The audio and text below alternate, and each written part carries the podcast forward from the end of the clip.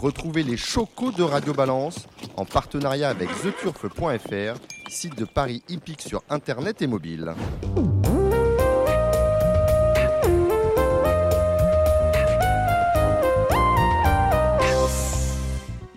Bonjour, je suis Dominique Cordier, nous sommes au Cardinal 5, place de la Porte de Saint-Cloud, Paris 16e, pour un nouveau numéro de, Radio Balance. Vous l'avez lu sur les réseaux, numéro riche, parce que vous allez retrouver dans cette émission notamment l'interview de l'un des trois euh, candidats à la présidence de France Gallo. Euh, j'ai nommé Jacques Détré, vice-président euh, de France Gallo, justement, pour le moment, en charge de l'obstacle. Une interview qui dure à peu près une heure.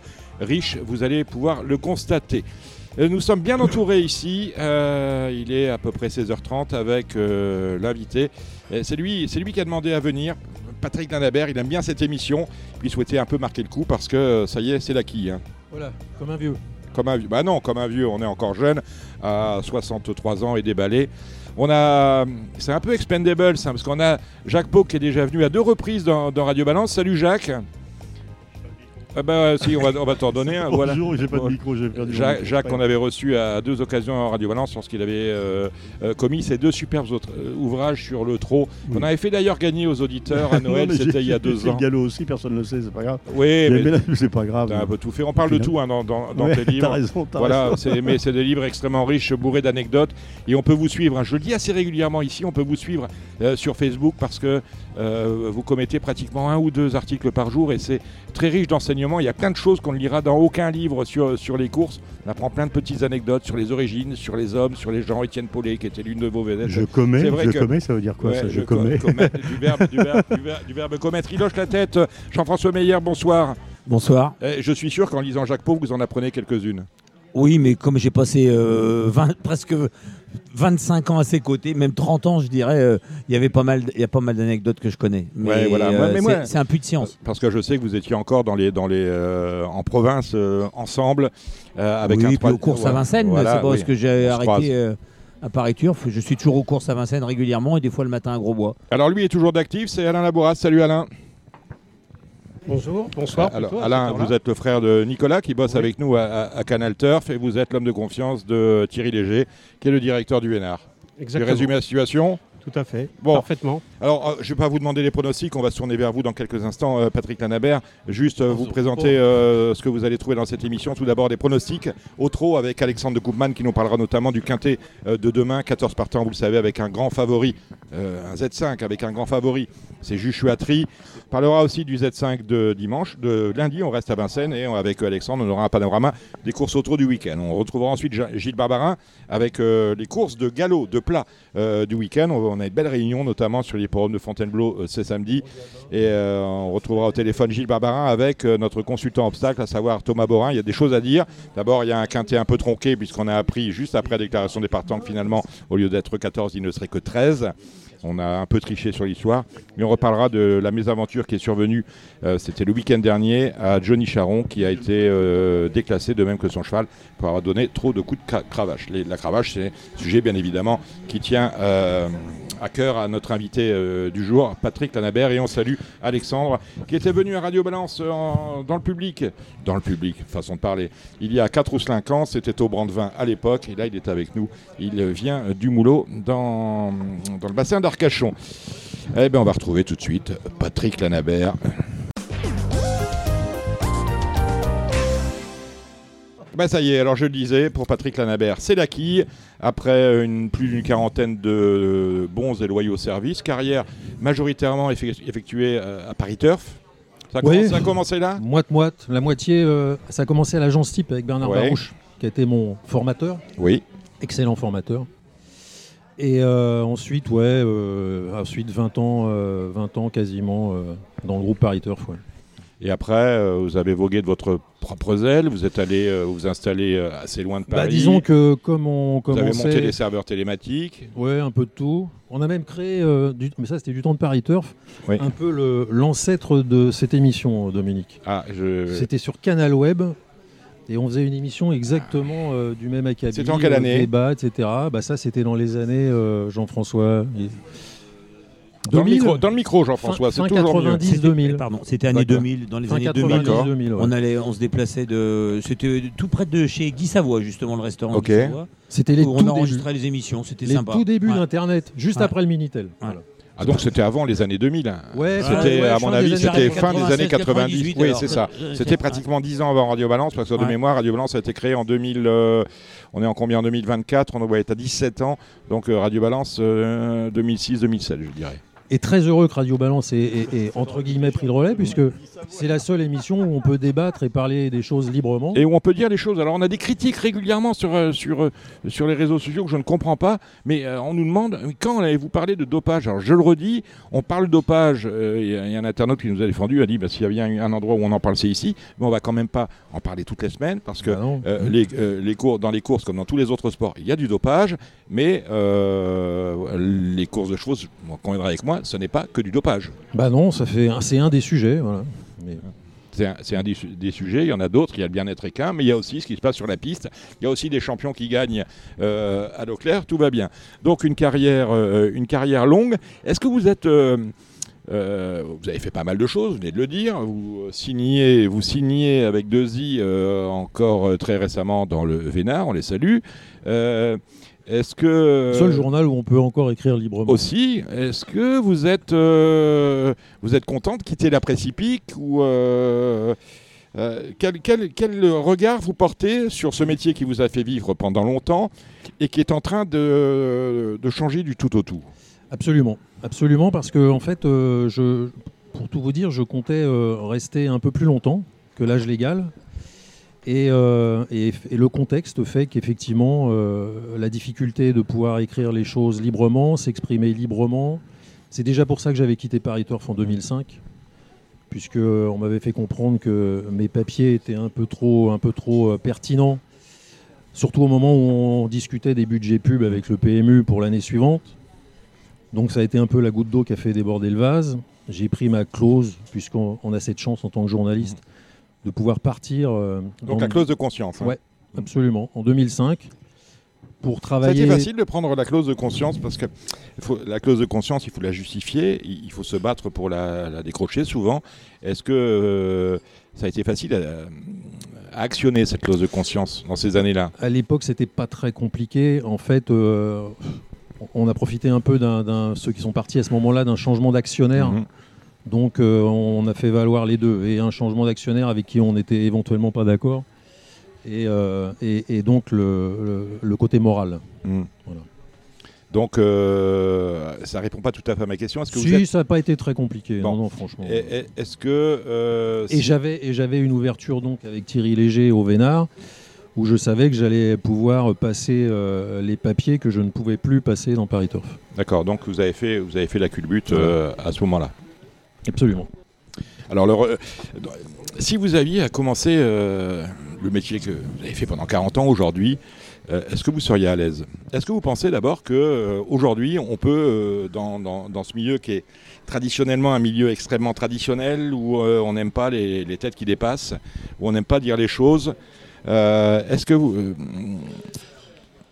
est-ce qu'on peut écrire et dire aujourd'hui tout ce qu'on a envie de dire sur les courses de chevaux, sur, le dopage, sur le bien-être euh, animal Ou est-ce qu'il y a encore euh, beaucoup de tabous euh, et de... Les deux, mon capitaine. Oui, oui les deux. On, ne peut plus, on ne peut plus dire et écrire réellement ce qu'on veut, sauf donc, sur quelques journaux ou quelques émissions, mais c'est extrêmement rare.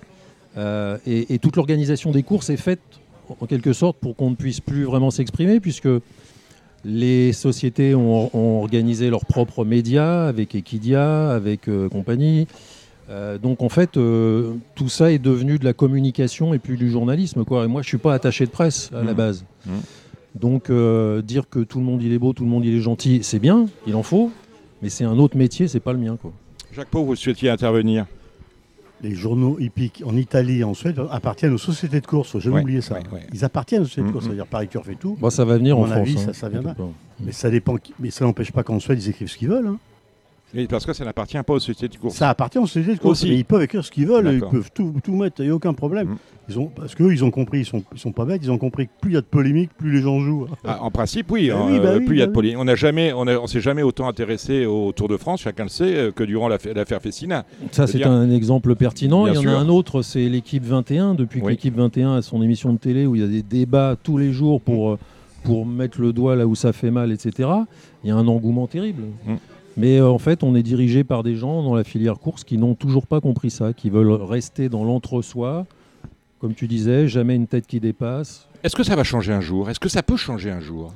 Bah, il faudrait qu'aux élections, il y ait des changements de tête et c'est pas parti pour, d'après ce, que je, ce que je vois et ce que j'entends. Euh, je ne suis, suis pas pronostiqueur, enfin si, je suis pronostiqueur, mais au, au trop, a priori, on va rester dans la bah continuité oui, parce que des, moi, ce que des quatre premières années, années qu'on vient, vient, de vivre. Moi, je m'intéresse à toutes les disciplines, avec une discipline de cœur qui est le trot. C'est pour ça que euh, Jean-François et Jacques, on a, on, a, on a pas mal travaillé ensemble, euh, en dehors du fait que ce sont des amis aussi. Et, euh, mais en fait, je vois qu'au galop, là, ils organisent un débat où les oui, alors il y, en a deux débats en fait. Il y a celui de jour de galop, c'est ce samedi, c'est-à-dire demain, et il y en a un deuxième le 28, donc le 28 ça doit être mardi. C'est quand le 28 c'est mardi? C'est mardi, le 28, euh, au, à l'hôtel Mercure, pas loin, organisé à l'initiative de Loïc Malivet, d'ailleurs dans Radio Balance, et du syndicat des éleveurs, la fédération des éleveurs. D'accord. Alors donc deux débats au galop, zéro débat au trot. Mm. Alors qu'il euh, y a quatre candidats, bon un qui est extrêmement discret, donc je ne me prononcerai pas, mais... Non, il y en a trois. Ah, oui, oui, j'en ai dit acheter l'éponge, il était dans Radio Balance non, non, mais Je parle au trop, au trop, Ah, au trop. Bon, euh, Stéphane Provost, je ne sais pas, mais je sais en tout cas que Caroline Sionneau euh, était, a demandé un débat. Mm. Je sais que Gilles Zezurski a demandé un débat et il n'y a pas de débat. Donc j'en conclus que M. Barjon ne veut pas faire de débat. C'est une curieuse curieuse notion de la démocratie. Moi, j'ai été, été, contacté cette semaine par Gilles Zezurski qui m'a dit ah, ce serait bien, au galop, ils font des débats, nous, on n'en fait pas j'imaginais qu'il me demandait euh, plutôt d'essayer d'en organiser un. Mais euh, j'avais pas connaissance à ce moment-là que Jour de Gallo organisait le sien euh, demain samedi.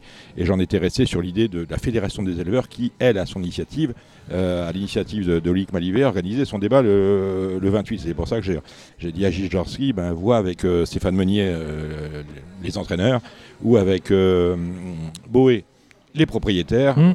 parce que ça peut éventuellement émaner d'une association, me semblait-il. Ça, pouvait émaner d'une association comme celle-là. Ce serait bien que ça se débloque la situation. Pas, pas nous, on est un tout petit média. Hein. Ah euh, on, est, euh, on est tous bénévoles ici, sauf, euh, sauf le réalisateur. Voilà, et on salue notre, notre, notre partenaire historique, hein, puisque ça fait presque dix ans que The Turf est avec nous, hein, qui permet à cette, à cette émission de vivre. elle ne fait pas plaisir cette émission, mais il n'y en aurait pas s'il n'y avait pas The Turf. Ça, voyez pourquoi fait pas plaisir Justement parce qu'il y a un peu de polémique ben Parce qu'on euh, a affaire à des gens qui aiment bien qu'on dise du bien d'eux. C'est-à-dire que quand vous dites du bien du PMU, il n'y a pas de souci. Mais quand vous commencez à dire au PMU que euh, le Quintet Max, finalement, c'est quand même pas terrible, que le Big 5, on est en train de, tuer euh, le jeu avant même qu'il n'ait trouvé son envol, et que la question du jour, franchement, si c'est pour faire mettre en commercialiser des paris qui coûtent plus cher, à, produire que, le chiffre d'affaires qu'ils génèrent, euh, c'est pas du bon boulot. Alors ça, ils n'aiment pas qu'on leur dise. Sans parler des GPI, qui étaient quand même euh, les grands parieurs internationaux, euh, dont Radio Balance a été le premier média à dévoiler l'existence, parce que sans nous, on n'aurait peut-être jamais parlé des, pays, des GPI, on n'en savait rien. Là, tu parles des GPI, il y, a un truc, qui, les GPI, ça va pas du tout, puisque ils ont des avantages terribles au niveau des retours, des retours joueurs ça a été euh, mis dans Paris Turf il n'y a pas très très longtemps. Alors, ça, alors ça, je vais vous dire un truc, ça c'est euh, ça c'est exactement euh, le genre de choses, les, les bonus fiscaux qu'on accorde à ces gens-là. je pense que c'est l'arbre qui cache la forêt. Moi, ce qui me choque le plus avec les GPI, c'est pas ça, c'est pas que les mecs jouent beaucoup et qu'ils aient des avantages. Finalement, tous les oui, mais les grands joueurs français aussi, lorsqu'ils jouent beaucoup, ont des avantages. Ah non, mais là c'est pire, Non, non, non, non, laisse-moi terminer. Ce qui me choque, c'est que ces gens-là ont des avantages, ont, des possibilités euh, en, euh, techniques euh, de, de, paris qui sont interdites pour un parieur lambda comme moi. C'est-à-dire que moi, je ne peux, pas, je peux pas jouer directement, me connecter sur la masse et passer 300, 300 opérations à la seconde. À la seconde, eux peuvent le faire. Donc il y a une rupture d'égalité. Le, le, pari mutuel, c'est l'égalité. C'est-à-dire que moi, quand je joue, quand je joue euh, aux courses, je suis à égalité avec, la Naber. Et ces gens-là, ils ont un avantage énorme sur tous les petits joueurs français, hein, dont j'ai à chaque fois l'impression qu'on fait des poches. Encore, on l'a vu, j'ai eu un tweet là où on a payé euh, sur, les, euh, sur The Turf, sur le point .fr, on a payé un, couplet 300 euros et il, a été payé 80 sur le dur. Parce qu'à un moment, ces gens-là ben, font des statistiques. Enfin, ces gens-là ne sont pas des gens, ce sont des robots, ce sont des algorithmes. Ils utilisent l'intelligence artificielle. Bref, ils ont tous les outils non pas pour gagner beaucoup aux courses, mais pour euh, valoriser leur pécule, 5 ou 6% à chaque course, 5 ou 6% à chaque course, ça veut dire qu'au bout de... C'est plus que ça, c'est plus que ça. Il y a des, en moyenne, au bout de 15 courses, vous avez doublé votre, vous avez doublé votre mise. et, nous, on ne peut pas le faire. Le rapport de la... Justement, j'allais parler de ça, donc c'est normalement c'est illégal puisque c'est du mutuel et que on ah, mais pour moi, c'est pas, moi, c'est pas légal. Oui, oui, c'est illégal, c'est ce que je viens de te dire. mais quand je reçois l'association nationale des turfistes, je leur dis, il faut aller au tribunal sur des coups pareils. Lorsque, euh, dans le cadre d'un pari mutuel, on paye euh, les gagnants au trio avec euh, ceux qui ont joué avec les, les, mises de ceux qui ont joué au Super 4 et inversement, ça n'est pas légal. Je veux dire, quand tu joues à l'euro million, on ne paye pas avec l'argent des joueurs qui ont perdu au Keno. C'est le pari mutuel, c'est sur, sur, une masse. L'argent des perdants sert à rétribuer les gagnants. C'est ça le pari mutuel. Il y a plus de, de taux il y a plus de retours joueurs que de. Que, déjà, le rapport de la Cour des comptes, il y a 110%. Ça va même au-delà de 110%. Donc imaginez, il joue beaucoup au jeu simple, apparemment, le jeu simple. Le jeu simple, c'est un taux de retour euh, pour la, filière et l'État de 15-16% mhm. maximum. C'est le jeu le moins taxé pour nous. C'est le jeu le moins taxé. Donc, excusez-moi, les GPI, il n'y en a pas besoin. Il y en a pas. par rapport à ce que ça laisse au produit brut des jeux, ça laisse pratiquement rien quand c'est du jeu simple, je parle. Donc, interdisez de les jouer. faut qu'ils soient interdits de jouer au jeu simple, au moins s'ils veulent les garder un peu, pour voir ce que ça donne avec les jeux à taxation à 35%, ou euh, au moins ou un peu plus, comme le, le, le, le tiercé, écarté, quinté, le multi, le 2 sur 4, tous ces trucs-là. Là, d'accord. Mais sinon, au, jeu simple, on est perdant. Euh, ça donne un volume de. On a l'impression que c'est pour gonfler le chiffre d'affaires du PMU, mais que ça ne rapporte pas. Il euh, n'y a pas de produit brut déjà avec ça. Strictement. C'est pas, pas une impression. En fait, euh, historiquement, ce qui a fait vivre la filière course depuis toujours, c'est une seule course. C'est la course support du quintet. C'est tous les jeux annexés à la course du quintet. Ça, a été très majoritairement la banque de la filière ça n'a cessé de baisser au fil des années. Et là, ça s'est effondré à cause des GPI. Parce qu'il y a eu un, transfert de, terrible de mise sur les, sur les jeux simples. Alors évidemment, le chiffre d'affaires, comme disait Jean-François, c'est comme dans le chiffre d'affaires, ça veut rien dire. Le chiffre d'affaires, ça ne veut rien dire. Le plus important, c'est le produit brut des jeux. Voilà, c'est ce que c'est ce qui reste dans la caisse une fois qu'on a payé les gagnants. Absolument. Mais, donc, il faut faire quelque chose. Donc il faut, il faut vraiment euh, euh, miser tout dans la politique du PMU et des sociétés de course sur cette course du quintet, euh, euh, euh, la, rendre attrayante, la rendre moins compliquée à comprendre pour le parieur lambda, et, faire que, que, les courses soient spectaculaires. Et en fait, ils font tout l'inverse, c'est-à-dire qu'ils se concentrent sur, dans les sociétés de course, sur les courses classiques, l'obstacle s'en meurt, le plat, ça s'effondre. Au trot, ils sont en train de suivre la même pente avec les groupes 2, les machins, où on va courir des jeunes chevaux, on fait des courses à 8, 10 partants. Mais, mais ils oublient juste une chose, c'est que la banque de leur système, c'est le joueur. Et que le joueur, ces courses-là, ça l'intéresse beaucoup moins. D'où euh, une des affections, vous êtes en train de dire, du turfiste français. Et puisque le turfiste français, ça, va, on fait venir plus de GPI. Parce que pour le coup, le GPI, c'est une, euh, une, variable d'ajustement. Euh, vous souhaitiez prendre la parole, Jacques Heureusement, ça va changer parce qu'il me semble que ils n'ont pas vendu. Euh, comment ça, à, qui a acheté à Malte là, le, truc a été, vendu à la Française qui a acheté, Qui a acheté? Euh, Française des Jeux. Ils connaissent la loterie quand même. Voilà, voilà. V75, hmm. c'est le seul jeu qui marche en Europe, hmm. en Suède.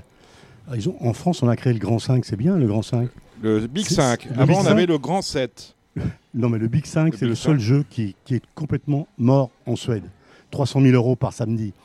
Le, le, le V75, c'est-à-dire 7 gagnants au lieu de 5, dit 11 millions d'enjeux. Qu'est-ce qu'on a créé? Le, grand, le, le, le, Big 5 et on ah, l'a limité, on l'a limité, on l'a limité sur Internet. C'est n'importe quoi. Non, mais en fait, en fait bah créer, bah créer c'est un mot qui m'a toujours fait rire aux courses. Parce qu'en fait, on a créé quoi? La seule vraie création à date des années 50, ça s'appelle le tiercé. 54. 54. Merci Dominique. Alors j'en parlais justement hier soir avec, euh, avec Jérôme Carus, parce que euh, le, temps passe, si on se dit le tiercé, pas 54, non, le tiercé en 54, c'était un jeu absolument obscur. Ils étaient seuls. C'était obscur. Il s'en souvient pas, Jacques non plus. Ils étaient seuls, c'était obscur. 55, c'était obscur. 56, c'était obscur. C'était un petit jeu comme ça. La télé est arrivée, on a commencé à, connaître les chevaux, à montrer les chevaux et, les courses, mais, les gens, ils ne savaient pas trop ce que c'était que les courses de chevaux. Hein. Ils connaissaient bien, euh, c'était Georges Cohn, le premier à les avoir commenté, c'est Georges Cohn, connaissait bien. En fait, l'envol du quintet, l'envol du tiercé, euh, a été rendu possible par le jour où un, tiercé n'a pas été gagné à, je ne sais pas si c'était à Longchamp ou à Hauteuil. Et là, ils ont communiqué sur ce qu'aurait rapporté. La pas du gain. Ce qu'aurait rapporté, ce qu'aurait rapporté le tiercé si une personne l'avait gagné. Et les rapports ont été, euh, le chiffre qu'ils ont publié, que personne n'a touché, ont été, a été faramineux. C'est-à-dire que là, on s'est dit, ah, ben, on peut gagner beaucoup d'argent en tiercé. Et là, le tiercé a été définitivement lancé. Lancé sont arrivés euh, Guy Lux, Zitrone euh, derrière. Mais aujourd'hui, qu'est-ce qui fait rêver finalement? Rien. Rien. Quand vous voyez, honnêtement, plus rien ne fait rêver. Lorsque vous allez, euh, puisqu'on parlait de la Française des Jeux, lorsque vous allez chez le buraliste, vous voyez une tirelire à 10 millions d'euros sur l'euro million, vous jouez pas. 10 millions d'euros, c'est quand même de l'argent. Mais on joue pas. On attend la, la, la tirelire à 100 millions d'euros on ne saurait pas quoi faire avec 10 millions d'euros, on sera encore. Euh, Parce qu'aux États-Unis, rappelle-toi, récemment, en juillet, il y a un type qui a gagné, il a, pris un numéro de loterie. Il a gagné. Il a gagné 1 milliard 300 millions de dollars. Ça fait un peu moins en euros. Hein. T'as compris Un peu moins, beaucoup moins. Mm, T'as compris lui, ça de toute façon, il y a aussi. Ça vous fait pas rêver, Dominique, vous, un quintet dans le désordre à 22,50 euros Ça fait rêver, non? Et un bonus 4 sur 5 à 1,10 Voilà. bah, bah, excusez-moi, je de dormir, moi. J'ai un exemple hein, pour l'histoire du quintet max qui me fait peur. Moi, bon, faut bien essayer de faire quelque chose. Est-ce que ça marche? quand, vous voyez le Grand National du Trot à Nantes vous faites un quintet max, vous n'avez pas, le vous avez pas le numéro, mm. un, des, un des six numéros ou le numéro euh, multiplicateur par 10 ou par 2, vous avez joué 3 Non, non, non, un des 30 numéros. Oui, un des 30 numéros. Oui, 30 numéros, on en tire 6, donc une euh, chance sur 5. Alors, une chance sur 5 d'avoir un x2. Une chance sur 5 d'avoir un x2. Ce qui me fait aussi beaucoup rire, dans l'évolution, avant, les, les, pubs du PMU, avant, dans les années où moi j'ai commencé les décennies suivantes, elles étaient nulles on ridiculisait les jockeys, enfin on, tournait en ridicule à croire que les gens du PMU travaillaient pas pour la filière course. Maintenant, on est dans un truc complètement différent. Ils, ont, ils sont complètement euh, à, l'envers de, la démarche. Ils font, on est, c'est le royaume de la communication. Hein. maintenant, on est en 2023. La com, la com, le savoir-faire, tout le monde s'en fout. Par contre, le faire savoir est roi. Mmh. Voilà. Donc, on fait de la com. Et quand vous regardez la pub du PMU sur le max, elle est incroyable. C'est-à-dire que on vous fait croire à des trucs, le multiplier par 10 mm. pour un euro de plus, etc. Une chance sur 30. Mais, mais voilà, alors, une chance sur 30 mm. d'avoir le multiplicateur de 10. 29, chances sur 30 de ne pas l'avoir. Pas, pas 29 chances, 29 risques de perdre. Mm. Bah oui. Votre mise supplémentaire, qui n'est pas d'un euro, mais qui est du double de votre mise. Oui, mais... Donc, elle est d'un euro, la mise supplémentaire, quand euh, vous jouez un, un, un, quintet à 2 euros, donc à 50%. Voilà. Mais quand vous jouez 100 euros, euh, si vous voulez tenter ah bah, le coup, c'est 50. 7 chevaux, c'est 42 euros. 42, il faut rajouter 21. Donc c'est 50% de mise supplémentaire pour 29 risques sur 30 Finalement, est-ce qu'il ne vaudrait pas mieux ne pas jouer au max, mais tout de suite mettre le double pour être sûr d'avoir le x2 Ah mais il y a plein de joueurs qui me l'ont dit, moi. Ah bah oui. Bah bien sûr. Au moins, bien sûr. Euh, ouais, mais comment on prend les joueurs pour des idiots On y pense pas. Mais là, pour l'exemple. Euh, miroir aux alouettes, à un moment donné, vous savez. ça va s'effondrer. Tiens, je prends un engagement, Dominique. Je reviens dans un an. Ça, se sera effondré le quintet max. Mm, mm, mm. Voilà. Et là, là, regardez l'histoire de Nantes. Vous jouez la personne qui a joué 3 euros, il y a eu le retour du bonus 4 sur 5. Il a joué 3 euros pour essayer d'avoir un, numéro. donc, il n'a rien eu. Normal. Il a touché 2,60 euros en ayant le bonus 4 sur 5. Quel con. Donc il a perdu 40 centimes bah et il touche le, truc. Bah et euh, bah l'ancien buraliste euh, Marol Lombré à alors, alors, alors, alors que s'il avait mis 4 euros tout de suite, deux fois la mise sans le max, il aurait pris 4,40 euh, euros, il aurait gagné 40 centimes. Oui, Jacques. Non mais, Attention, on a coopté Vincent Labrune, hein, et lui il connaît les courses, oui. il est au football. Il connaît, Ils ont coopté à la SFF Vincent Labrune. Il doit, connaître les, il doit connaître les courses. Moi, il y a longtemps, Séché voulait me faire rentrer à la SECF comme coopté. J'ai refusé, j'ai dit prenez Maurice Zadi, il connaît le jeu. Et en plus, il a fait HEC, il est sorti d'HEC. Oui. Exact. Il, a, il, a, travaillé alors, au ministère alors, des euh, tiens, on salue, on, salue Maurice, il nous écoute. Euh, Maurice, il a fait euh, un petit tour et puis ça va, parce que je crois qu'il est, il est sorti des 75 ans, vous êtes viré, mais c'est pas grave ça. Maurice, il voulait, il voulait partir, hein. il, y a, un âge limite. Il voulait partir déjà parce que personne n'écoute. Au, PMU, il a parlé de jeu, personne n'écoute. Mm. Bon, la Ah, SSF, ça pas ce que c'est que le jeu, personne. N'allez pas, par- n'allez pas parler euh, de jeux à des gens qui le savent mieux que vous. oui. Voilà, c'est euh, bah voilà. faut Voilà. arrêter, faut Donc, arrêter. euh, Moi, vous savez, je me rappelle d'une époque, on parlait tout à l'heure de la différence euh, du passé et de maintenant. Moi, je me souviens d'une époque où euh, il y avait des conférences de presse du PMU, où tout le monde était invité, tout le monde avait le droit de s'exprimer. Je me rappelle de conférences de presse à France Gallo avec Jean-Luc Lagardère, oui. où on Maurice Jean-Luc- interpellait Jean-Luc Lagardère. Mais maintenant, il se passe quoi depuis quelques années? Rien. Rien. C'est-à-dire que les journalistes qui dérangent. Moi, personnellement, j'ai pas été invité à une conférence de presse depuis, euh, depuis que j'ai quitté Paris Turf. Le dernier 2005. président à vous avoir invité, c'était Cyril Linette, si je ne m'abuse. Oui, alors là, il y a eu un retour parce Ouais. qu'il y a eu quelqu'un qui a, qui a essayé un peu de comprendre ce qui se passait et qui a, qui a essayé de- d'entendre et d'écouter un peu ce qu'on qu'on avait à dire. D'ailleurs, ce qu'il avait fait était plutôt était de bonnes initiatives. Et quand j'entends maintenant des gens critiquer son bilan et ses décisions, alors qu'eux-mêmes ont, ont fait des trucs catastrophiques, ça me fait doucement rigoler, quoi.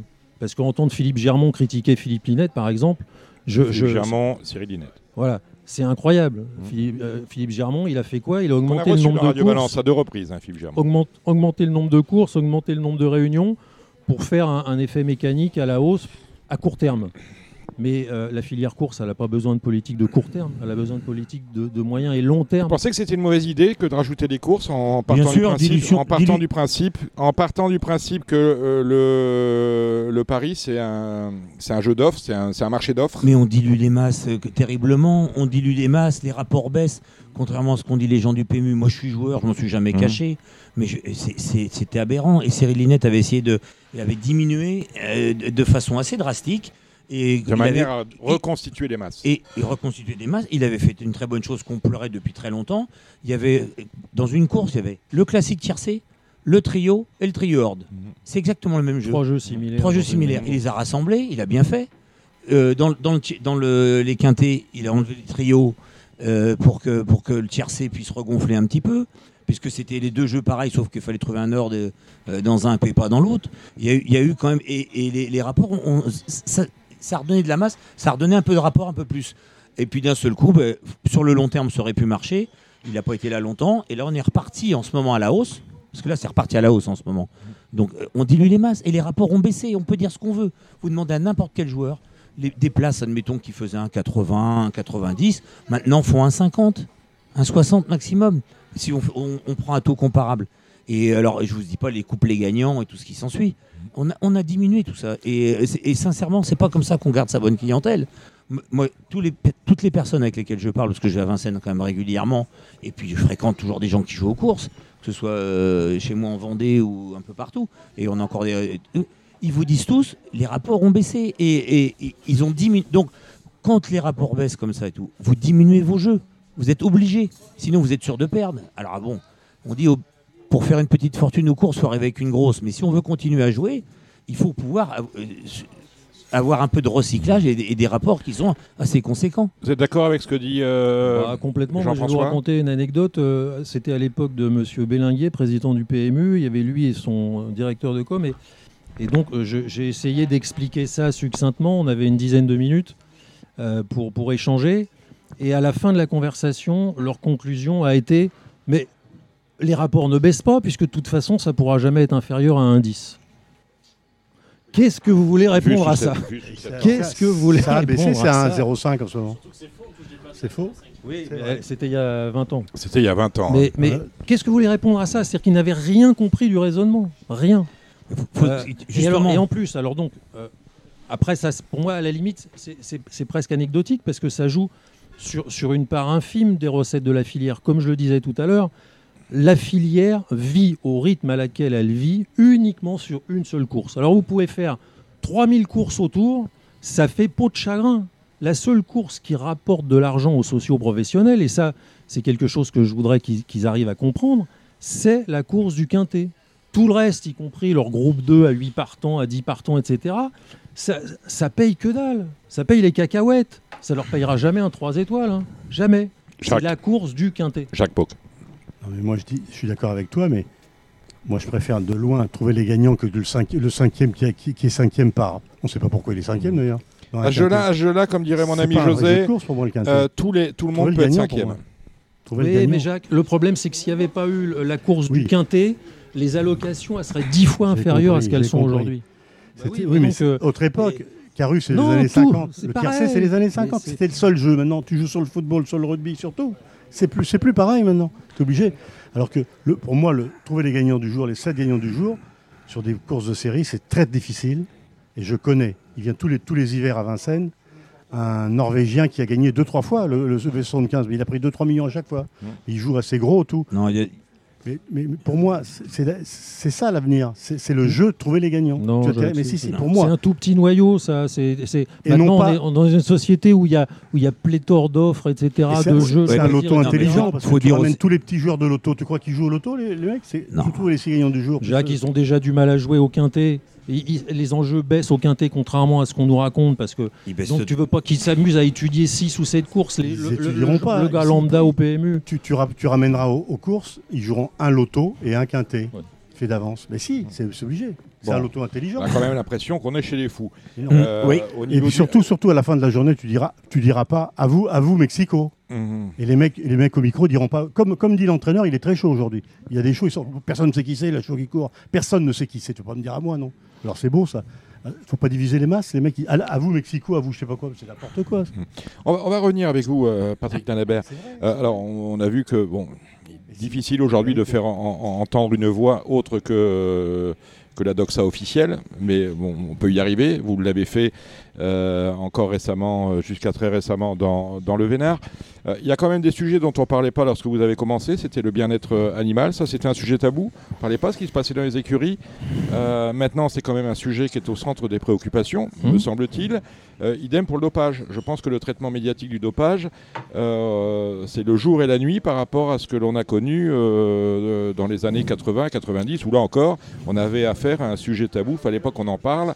Euh, le premier à avoir euh, cassé le plafond de verre, c'est peut-être euh, Jean-Pierre de Mondenard à l'époque. Oui, absolument. Mais ça, reste un sujet extrêmement tabou, puisque je ne veux pas parler pour les autres, mais je suppose que s'il n'y a pas de débat au trop, l'une des raisons, c'est peut-être parce que euh, l'une des candidates déclarées demande l'indépendance du laboratoire. Est-ce que alors j'en, ai parlé. Vous écouterez d'ailleurs la réponse de Jacques Détré un, peu plus tard. Jacques Détré dont l'émission a été enregistrée, je le rappelle, euh, avant-hier, euh, mercredi. Lorsque vous prenez tous les candidats à part Caroline Sionneau, tous les autres candidats considèrent que ce serait une hérésie que de, que de transformer le laboratoire tel qu'on le connaît aujourd'hui en une société privée et indépendante. Euh, certains considérant, notamment Jean-Pierre Barjon qui est venu ici nous le dire, que euh, l'indépendance du, du- du laboratoire n'avait pas à être mise en cause. Bah, euh, ça s'appelle simplement être jugé parti, quoi. Oui. Donc si on ne remet pas en cause un système où les, où les gens font euh, tout, c'est-à-dire euh, font l'enquête, la police, l'instruction, le juge, c'est- pas possible. Si, si vous voulez qu'il n'y ait pas de, de- de doute sur les résultats de ces contrôles, euh, il faut que ce soit indépendant. Ou alors, il faut qu'il reste, il peut rester dépendant, mais à ce moment-là, il faut que tout soit géré par le ministère de l'Intérieur et pas par les sociétés de course. Alors justement, vous écouterez avec une certaine attention l'interview de Jacques Dédré. Je pense qu'il y a des choses qu'il dit qui vont vous intéresser de premier chef. Jacques Pauque. Oui, parce que vous savez que il y a deux. Attention, il y a, il y a- quand, quand, quand un cheval, tu prends le sang d'un cheval, il est, il est analysé au labo des courses, mais en ddeuxième analyse. Si la deuxième analyse, y a de- s'il allait demander, on l'emmène. elle est à l'étranger. Euh, elle on elle est à elle l'île à 10 Maurice, on est à Hong. Kong, Et on si est à jamais le cheval est confirmé, il est positif, Mm. mais s'il est infirmé, Mm. c'est déjà arrivé. C'est déjà arrivé. Oui, oui, oui. Vous pouvez d'ailleurs, c'est euh, c'est au propriétaire ou à l'entraîneur du cheval dire de, que la de deuxième choisir, analyse, de elle choisir le laboratoire. Elle est, elle est un labo qui, qui est, qui est quand Ce qui même. est, euh, ce qui est arrivé, ce qui est arrivé aussi, c'est qu'il y a un lanceur d'alerte qui s'appelle qui s'appelle Jacques Nardin, qui était un vétérinaire préleveur, Qu'on a reçu dans Radio Balance également. voilà, qui un jour a prélevé un cheval euh, chez un entraîneur du Sud euh, qui depuis a été euh, suspendu. Il se trouve que le cheval avait été traité à un produit dont, donc il, il savait qu'il allait être positif puisqu'il n'avait pas respecté les délais. Il a envoyé le prélèvement et euh, pas de nouvelles. Le cheval a couru. Normalement, donc il a téléphoné au laboratoire pour demander. Il dit, Je comprends pas, j'ai fait le prélèvement. L'entraîneur a reconnu lui avoir euh, injecté tel anti-inflammatoire. de forme. Ah, vis de forme et, et prélèvement détruit. Mm, mm. Ah, différent. Ah, c'est pas arrivé. Bah, ça peut arriver, oui. Pas de chance. Moi, je me dis, moi, je me dis que simplement, si le laboratoire était euh, Mm. totalement indépendant, euh, peut-être ça serait pas passé comme ça. C'est comme ceux qui se dépêchent euh, d'aller faire incinérer le corps de leur épouse pour qu'on n'aille pas chercher l'arsenic qu'ils ont mis euh, dans son thé. Voilà. Ça existe aussi. Il a loupé une marche. Le bien-être, le bien-être équin, on n'en parlait pas dans les années 80-90 et c'est un sujet qui est au centre des de toutes les préoccupations. And Care. Quel regard vous portez sur, euh, euh, sur deux choses? Ou d'abord euh, le bien-être équin dans les courses et ensuite toutes ces associations qui sont apparues au-delà des pistes, passerelles pour le recasement. Chez vous, vous avez des chevaux d'ailleurs que vous, euh, vous soignez euh, amoureusement, Hmm. les chevaux retraités, retraités des courses. Que, ce que, quel regard vous portez sur... euh, c'est, sincère ou euh, ça l'est pas trop quand même? J'appelle ça des leurres. Ah, Voilà. Parce que bon, a- après, le principe est excellent. Mais ce sont des associations qui recyclent, au début, ont recyclé quelques chevaux, mhm. ensuite quelques dizaines de chevaux, maintenant on en est peut-être à quelques centaines. Mais au trop, euh, c'est c'est par milliers hein, les, les chevaux qui Trop, on disparaissent a du système. un hein. cheval sur deux qui ne voit Par pas an. un champ de course, hein, Voilà. sur une génération. hein. Donc, Ouais. donc voilà, c'est quelques milliers de chevaux euh, qui finissent euh, en steak haché. hein. Et Passerelle, Pas se on a, Passerelle revendique, je crois, 320 euh, Voilà. chevaux qui ont été replacés. Alors, je reste très admiratif euh, par rapport aux gens qui dirigent ces associations, qui font, qui font ce qu'elles peuvent. Mais à ce rythme-là, des associations comme ça, il en faudrait des centaines. En- au trot, on en a deux. On en a une que je connais au galop, c'est au-delà des pistes. Je vais vous raconter une anecdote de, écoute, de mon expérience. Une des dernières conférences de presse Merde. à laquelle j'ai assisté, c'était à Vincennes. C'était du temps de Monsieur Debelègue euh, et, et Monsieur Essartial. Euh, j'ai posé la question, justement. Euh, cette question très précisément, et j'ai donné une idée, parce qu'on dit toujours qu'on ne fait jamais de critique constructive, alors qu'on fait que ça. Le problème, c'est qu'ils ne lisent jamais le- les papiers constructifs. Ils ne lisent les papiers qu'a posteriori, quand quelqu'un leur dit « Oh, donc, attention, euh, Meyer, Pau, ou Lanabert, vous avez vu ce qu'ils vous ont mis là euh, dans le journal? Ah bon, bah, vous allez nous le procurer. » Là, ils lisent. Mais en amont, ils lisent jamais, ce qui fait que le constructif, ils ne le lisent jamais. Donc là, j'ai profité d'une conférence de presse et j'ai dit, voilà, pourquoi, à l'époque, les enjeux étaient excellents, pourquoi on ne prélèverait pas un minime pourcentage des enjeux pour gérer la retraite des chevaux euh, de course et les réformer, etc. En tout En cas, plus- en il est certain qu'il faut imaginer un financement. Voilà. Et j'ai dit, et en plus, ça aurait un double avantage, c'est que vous pourriez faire une publicité terrible auprès de la société civile en disant, nous, d'accord, on nous accuse, parce qu'on accuse les courses d'exploiter les chevaux pour faire de l'argent, etc. Mais si en parallèle, vous mettez quelque chose en place sur lequel vous pouvez vous exprimer en disant, mais on assure la retraite de nos chevaux, on, on finance, etc. Vous savez ce qu'a été la réponse officielle? Deux écoutes, Vous voulez tout de même pas qu'on dépense de l'argent pour ça? Jacques. Pire, au trop, il y a longtemps, hein, ils ont, ils ont, payé, ont payé les éleveurs pour faire tuer leurs juments. Oui, Vrai ou faux? Oui. Euh, dans les années, c'était Oui, dans oui, les c'est années vrai, c'est 80. vrai, il y avait une quand- prime quand- d'abattage. oui, Quand oui, sont oui, apparus euh, Prime d'abattage. le, le blob. si, si, si, si. Mais Bien c'était une bien autre. plus près, pas 80, plus près de nous. Oui, oui. Il y a ça des gars qui- 90, il y avait- 90. Ça a duré Lorsqu'on sont apparus les 2000. blops, hein, c'est ça Ça a duré jusqu'aux années Ah, 2000, mais bon, bah, 2010. d'accord, mais Même un Ouais. peu. ouais, le problème du trop, c'est que, comme tu dis, il y a la moitié des chevaux, ils courent jamais. Mm, mm. Bah, ils courent pas, ils peuvent Parce pas. qu'ils sont ils pas peuvent bons, ils sont pas bons, alors ils courent pas. Eh, eh, supposons que tu, tu veux y investir dans le trop, tu as de l'argent, tu achètes 2-3 yearlings, ils courent jamais, tu dis mais c'est des Bah, non si- C'est- euh, c'est si embêtant, tu, embêtant, euh, ouais. c'est- t'as- quand tu as 10 chevaux, tu en as 6 qui t'en as qui voient jamais un hippodrome, il t'en reste 4. génération de qualifiés, les générations de qualifiés, c'est combien? C'est 4000 4005 peut-être quand même. 4005 Sur combien de naissances? 10 12 000 Ouais, Non, 10, maintenant, ouais, ça a baissé 10, 9000 ouais. maintenant. Ouais, 9, 10, ouais. Mm, mm. Bah oui, mais bon. Donc c'est un déchet terrible.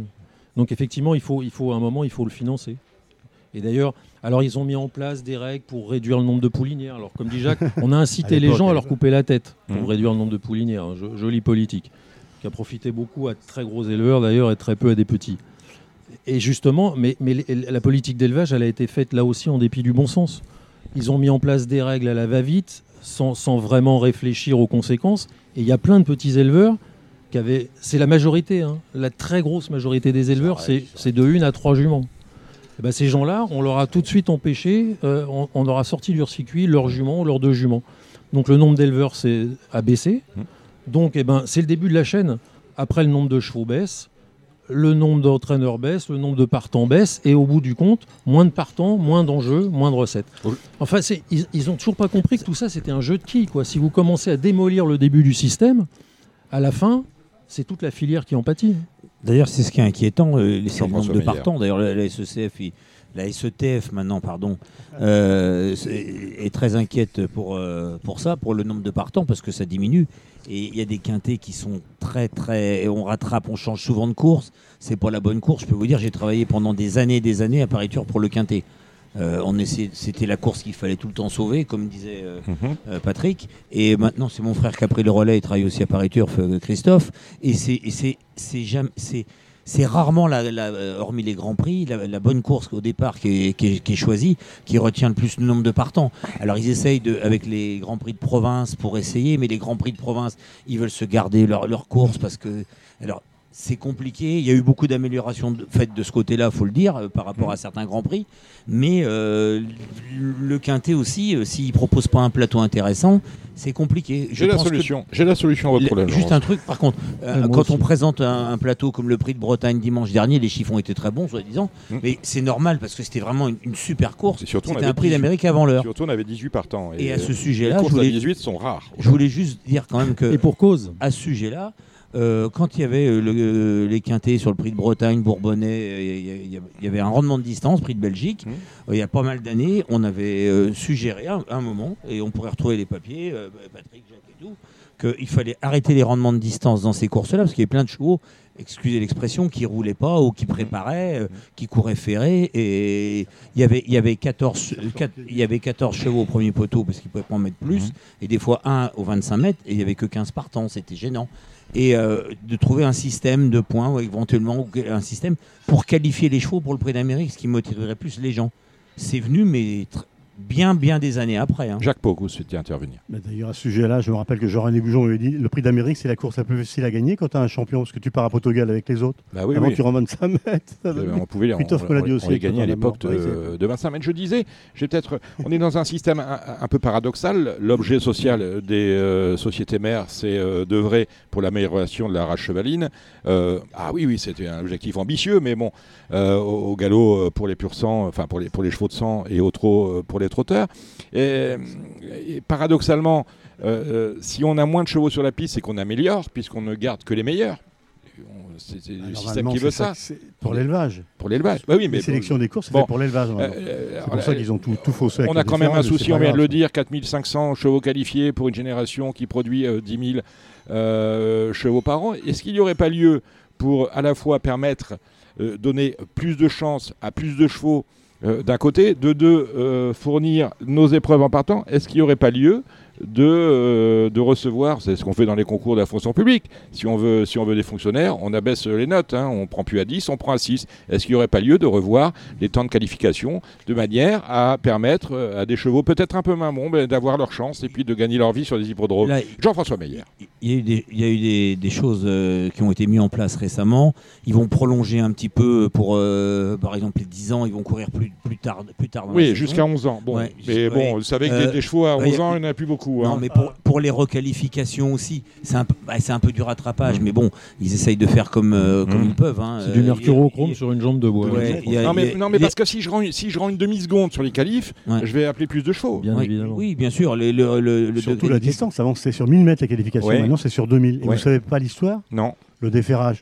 C'était autorisé le déferrage de qualification. Ça mmh. gagner 30 mètres. Ils étaient pas beaux. Hein. Mmh, Il a fallu qu'un mec mette les pieds dans le plat. Je sais pas Ils ont interdit ça et ça continue en course. Ils l'ont interdit aux qualifications, ça veut tout dire, non? Ça veut dire que ça fait quelque chose. On n'a pas parlé du déferrage, tiens, ce sera peut-être bah, ma dernière question parce qu'elle retourne, malheureusement. Non, mais, le lien est à faire parce qu'en fait, on, parlait du bien-être, mais le déferrage en fait partie aussi. Mhm. Euh, la raison, c'est pas simplement parce que euh, on, a éliminé des chevaux moyens, c'est qu'il y a eu beaucoup de casses, ah bah beaucoup de tendinites, beaucoup de, fêlures, beaucoup de. Donc, et, et en fait, c'est au fil du temps que la casse intervient. Euh, tous les chevaux sont pas Emery. Hein. Euh, il faut donc euh, c'est au fil de l'expérience. Même lui il a cassé. Hein. Mais même lui a ah, cassé. ça, je veux dire, quel mauvais exemple. Faut dire, il faut dire qu'il joue beaucoup. Patrick, on, demande de plus en plus aux chevaux de travailler dur parce que la compétition est difficile. donc il y a beaucoup de cases dans toutes les écuries, bien plus qu'avant. Même simplement, si avant, je veux, je veux en venir à la, politique générale qui fait que pour protéger les quintés, pour que les gens s'intéressent aux quintés, il faut qu'il y ait un nombre de partants. Il n'y a plus. On voit encore ce soir, c'est 13, etc. Enfin, comme tu le disais, il n'y a plus. Euh, euh, il faut donc des partants et des chevaux d'âge, parce que pour que les gens s'y intéressent, il faut qu'ils les connaissent un peu, les chevaux. Or, le déferrage a provoqué de la, a provoqué de la casse à, à partir de 6, 7, 8 ans, et il y a de moins en moins de chevaux d'âge. Donc tout ça est au détriment toujours de cette course qui finance l'institution. Et, et donc c'est un drame absolu. C'est- c'est- ils ils n'ont rien compris au film. C'est- C'est c'est terrible comme constat. On défère plus, à- on défère plus euh, maintenant euh, à 2 et 3 Plaque, ans. il plaque maintenant. Euh, C'est trop tard. plaque, plaque, ouais, C'est trop C'est un tard. peu tard, mais bon, bah, tard. pour Il y retrouver a du renouveau. de mais 7, 8, il y a eu- 9, 10 ans. Oui, je va sais le pas, je vais défendre, il y a eu quelques le mesures. Temps que, le temps Par que le contre, je voudrais cycle dire deux, trois petites choses. Moi, Oui, c'est au niveau parce que le nerf de la guerre, c'est quand même le jeu, c'est les joueurs, c'est la régularité des courses. Il y a quand même des choses à faire qui ne sont pas faites. Moi, je ne sais pas si un jour euh, on aura des commissaires professionnels, parce que euh, on met des règles en place et on les applique pas. Les changements de ligne à Vincennes, c'est une catastrophe, que ce soit dans les quintés, tout ça, les demi, les un quart, les trois Le quarts, prix, les le tout ça, prix, tout le ça. prix de Bretagne, c'était euh, Mais, mais, mais tout, le une, prix de Bretagne. mexicaine. Puisque vous parlez du prix de beau. Bretagne, Non, mais c'était pas beau à regarder. Il y en avait dans De- tous les sens. Dominique, c'est pas ça le prix de Bretagne. Non, même s'il n'y a pas le Mallorca, c'est pas mieux les courses. Dominique, Non, mais sérieusement, Jacques, il rigole. Le prix de Il y Bretagne. avait partout. le prix de Bretagne. Mm. Il y a eu un incident dans la descente. Il y a eu un incident dans la descente. Il y a eu des chevaux galop, il y a eu un ralentissement, des chevaux Mm. gênés et tout ce qui s'ensuit. Il n'y a pas eu un seul communiqué? Pourquoi il n'y a pas un communiqué? Les parieurs, ils veulent savoir qu'est-ce qui s'est passé.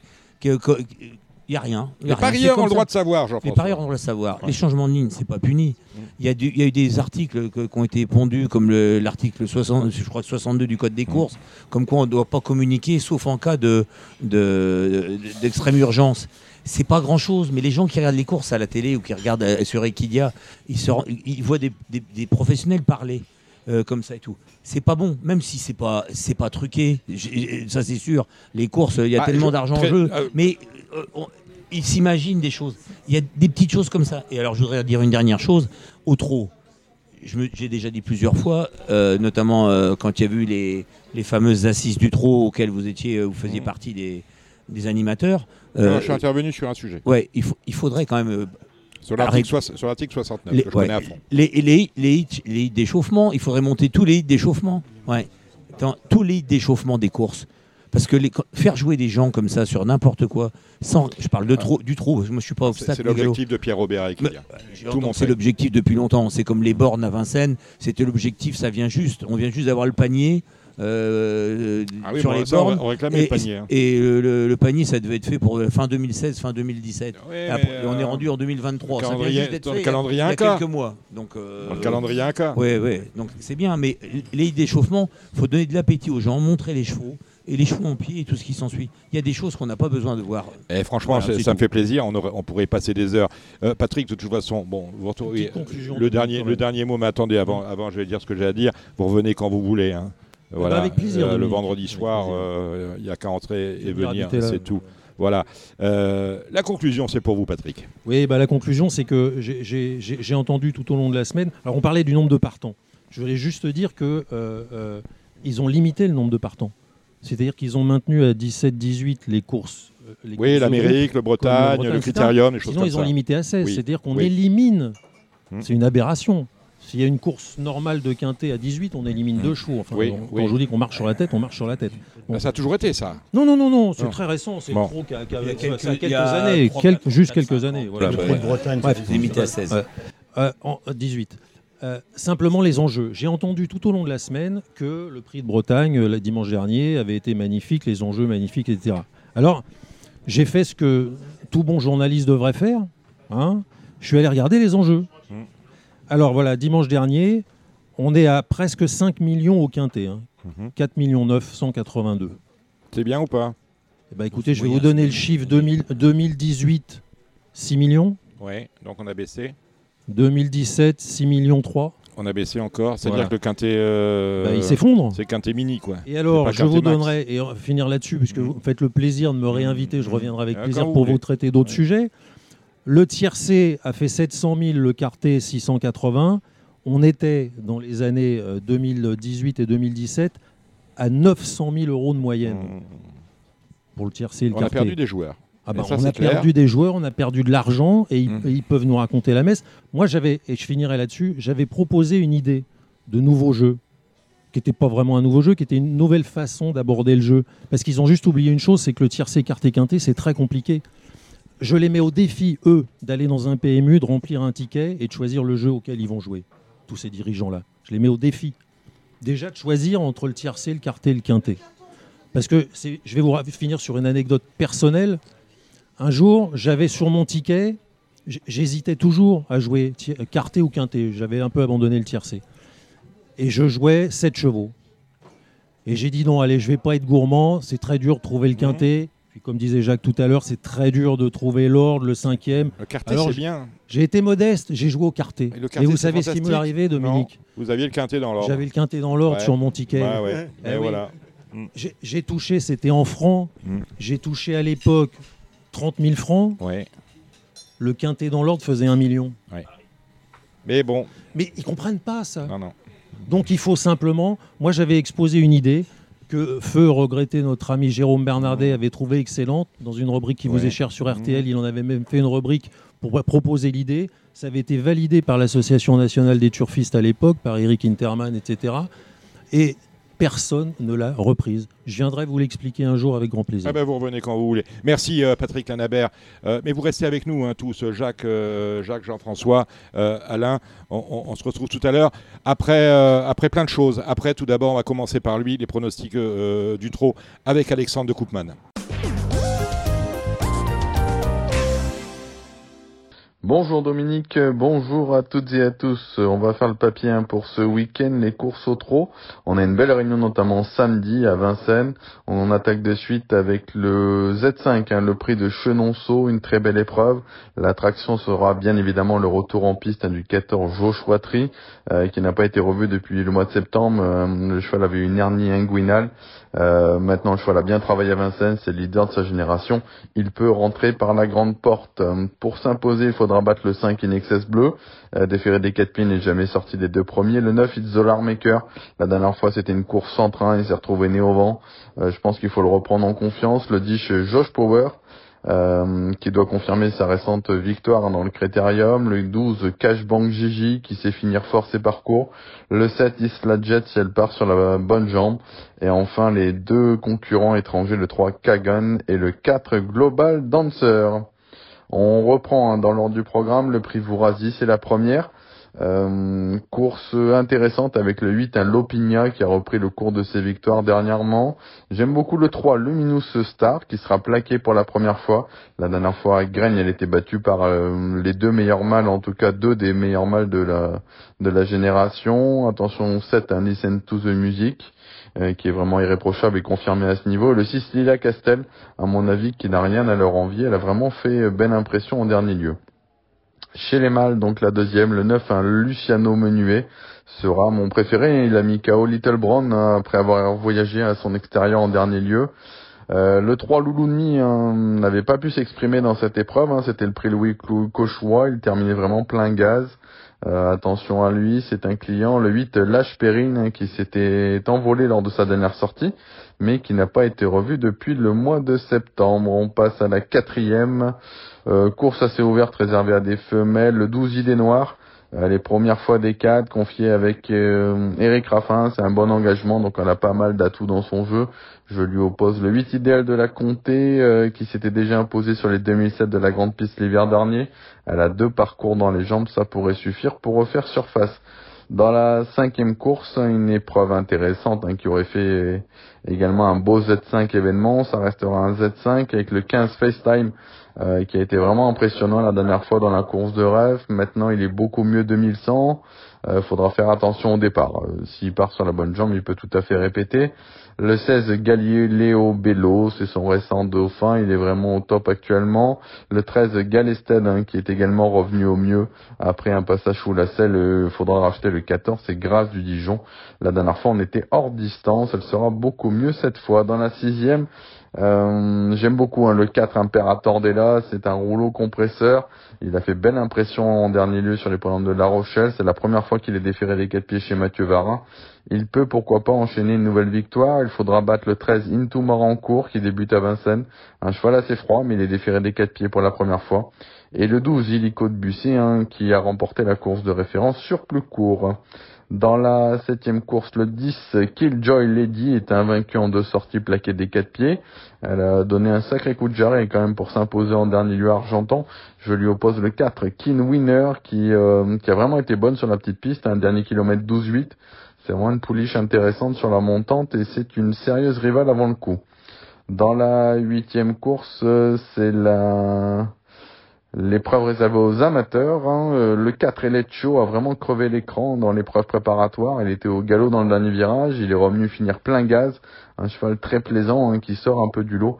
Je pense qu'il peut remporter cette épreuve. Faudra quand même battre le numéro 9, Funky Berry, euh, qui a réalisé une saison euh, de folie en 2023 avec son amateur et qui devrait encore intégrer le podium. Moi j'aurai un partant dans cette épreuve, le 2 Fief, qui a montré du mieux la dernière fois. On lui enlève les quatre godasses cette fois. Euh, voilà, avant le coup, c'est plutôt pour une, une quatrième place, mais euh, pourquoi pas euh, afficher une belle cote dans le multi, le Z4. Et on termine avec la neuvième, le numéro 9, Janky Minds, euh, qui est invaincu en deux courses plaquées devant, déféré derrière. Dommage qu'il a tiré le 9, mais je pense qu'il y a un peu de marge. J'ai beaucoup aimé là ce Jacao de Guez, hein, qui a très bien fini en dernier lieu. Attention à lui. On va aller du côté de Reims également ce samedi, une réunion euh, intéressante. Euh, la première, le 4, Lionheart, hein, qui s'est mis à plat pour finir pour ses débuts victorieux à Lisieux. Attention 6, c'est Lucky Pilla, euh, qui a trotté 15-6 hein, sur les 2050 mètres de Cabourg, mais il en avait encore sous la pédale. Et j'ai retenu derrière l'As lors d'un poulain qui s'était bien qualifié sur le centre de Grosbois. Dans la deuxième course, le 9 historique D ne tient plus dans sa peau actuellement. Je lui oppose le 13 Harlem de Liton, euh, qui a été bon avec ses fers à Nantes et qui découvre dans la foulée un bel engagement au plafond des gains. Dans la troisième course, le 14, Ziggy Deriou, c'est un bon droitier, le lot est moins fort qu'à Cabourg, maintenant c'est pas la sécurité sociale. Le 11, idéal du, Dijon, pardon, qui tourne autour du pot en ce moment. J'aime bien le 8, c'est Isijal, qui vient de bien courir face à la délégation étrangère à Anguin. Euh, je pense que ça peut être un bon outsider. Dans la quatrième course, l'attraction sera le 13, Johnny Duvivier. Il a un vaincu en trois sorties déférées des quatre pieds. Dans la cinquième, le 11, J'adore Cerise. C'est une lionne déférée des quatre pieds. C'est la première fois qu'elle le sera sur une piste en dur.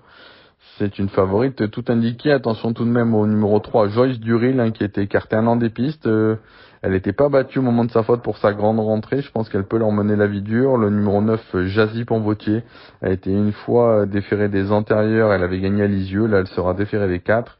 Et j'ai retenu également le 8, Julia Wind, qui reste sur une bonne sortie ici même.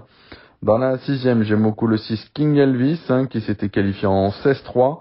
Euh, ses deux premières sorties sont bonnes. Il sera confié pour la première fois à Franck Ouvry. Il a beaucoup d'atouts dans son jeu. Le 12 Kentucky First a tracé un bon dernier kilomètre à Vire en dernier lieu et pourra également euh, prendre une bonne place à l'arrivée. La septième j'ai passé.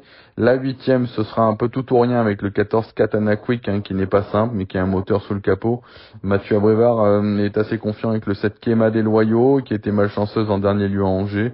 Derrière j'ai gardé le 5 Kelissa Dave et le numéro 8 Carvina Della.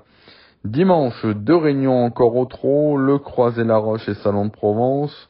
Euh, la première au croisé, le 3 Lico débroué, première fois des 4 avec le 6 Iblis Gemma, le 4 Indy de la fille, le 5 Invictus Oradel. Dans la deuxième, j'aime beaucoup le 3 Java de Langeron, qui a joué une malchance en dernier lieu à Vincennes.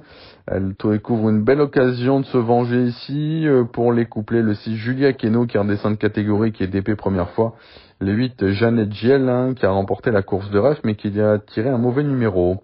Dans la troisième, euh, le coup de cœur, ce sera le 2, Fiesta du Belvert, qui est déféré devant pour la première fois de l'année. Elle a montré du mieux à La Rochelle, c'est un lot largement à sa portée, avec le 6 Simon Courbléquin, qui avait très bien couru sur cette piste le mois dernier, le 14, Filaret du Verger, qui a bien fini dernièrement à Vincennes, ce Dacero, toujours au top à 10 ans. Dans la quatrième course, hein, pas facile, euh, je fais confiance tout de même avec le 5 euh, Jingle GD, qui a trois parcours dans les jambes. Après une longue interruption, il est déféré derrière cette fois, un cheval un peu en retard de gain. Le 6 Jackpot Disc, hein, qui a été très bon la dernière fois en étant déféré des quatre pieds face au bon. de la région. Là, il garde ses fermes et je pense que ça peut suffire pour faire l'arrivée le 3 Job du, du Persil hein, pour l'entraînement de notre ami Gilles Curens qui a très bien fini dans la course de référence. La cinquième, le 12, Hiros, hein, qui n'a pas manqué son déplacement en Borrelie. Il a déjà bien fait avec son apprenti. Je lui oppose le 9 Fronsac de Beaumont, euh, qui avait trotté 14 euh, hein, à la Capelle euh, sur les 2700 mètres. C'était un chrono remarquable.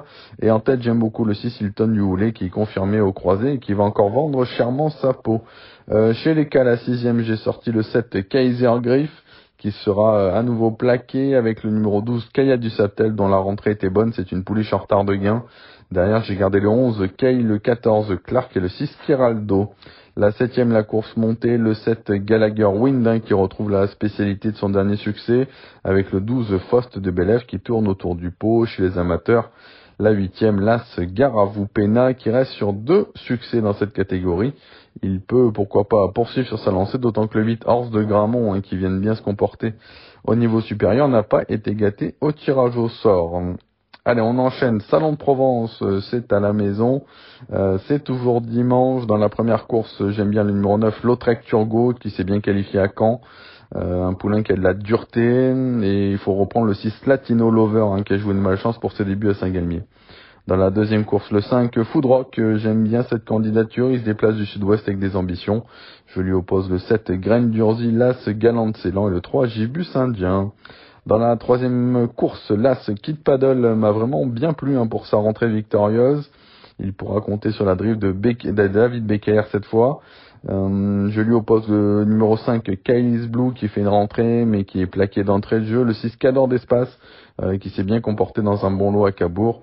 Et le 2, King de Taverna, dans la quatrième course. Le 4, Jamaïcain, qui vient de s'imposer sur ce parcours, peut remettre le couvert. Je lui oppose le numéro 7, J'adore ce mec. Euh, qui n'a jamais déçu en étant déféré des quatre pieds. L'As Jouvence du Donjon. Attention également numéro 5, Génie des Malbereaux dans la cinquième course. Le 3, Pont de Monceau a été très impressionnant la dernière fois à Paris et je pense que s'il réédite, il sera dur à battre. Euh, le couplet, pourquoi pas avec le 7 Illustre Ferme qui a été préparé avec soin pour cet objectif, déférer des quatre pieds, c'est euh, vraiment un lion. La sixième course, l'As Affinou, euh, qui est de retour chez Nicolas Hench et qui a déjà brillé. Je pense que c'est un lot largement à sa portée.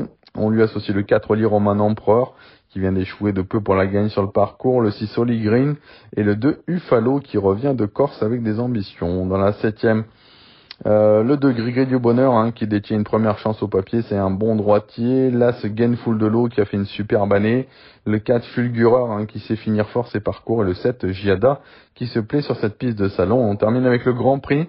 Euh, c'est un groupe 3, une belle épreuve en perspective. Last Hot Summer, hein, la dernière fois qui avait été seulement battu par Ligny, hein, qu'on a vu répéter à La Rochelle.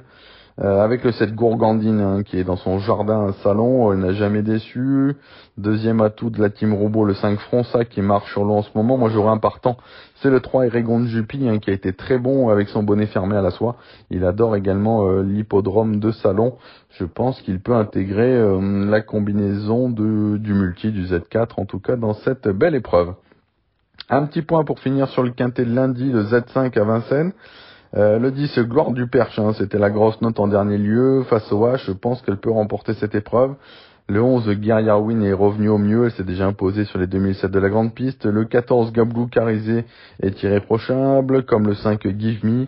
Le 16, Grande de Ranchy, c'est la course visée par Manu Varin. J'aime bien l'As Golden Visé, euh, qui retrouve François Lagadoc, avec qui il a brillé par le passé. Et le 2, Garde à vous, qui est sur la montante. Voilà, moi, pour mes partants à venir, euh, une bonne chance dimanche euh, sur l'hippodrome d'Argentan avec euh, Gédéon DRP. On a tiré un bon numéro, il revient encore à droite. On serait déçu de pas finir parmi les trois premiers. lundi, j'aurai Héraclion, une nouvelle recrue hein, sur l'hippodrome de Vincennes. C'est une course un peu visée. maintenant, il y, a un, il y a un lot qui tient la route, hein, notamment Hirondelle Fay, qui me paraît être la, la jument de la course avant le coup, mais euh, voilà, on a JMB, on a pas mal d'atouts de notre côté, elle peut finir parmi les trois premiers. Et donc je vous avais dit également Eregon Juppy, c'était dimanche au salon, qui peut euh, surprendre pour les places. Euh, et ben voilà, écoutez, on en a fini avec ces réunions. moi je vous retrouve évidemment la semaine prochaine pour toutes les informations. Passez un bon week-end et à très bientôt.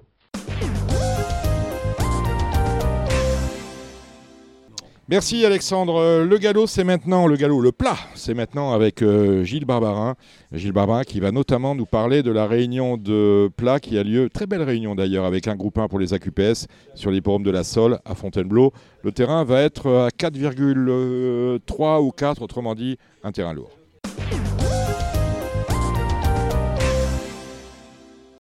Bonjour les amis, aujourd'hui samedi, course à Fontainebleau course plate à Fontainebleau avec un terrain qui a été mesuré à 4,1, un terrain très souple, sans doute un peu plus au ressenti.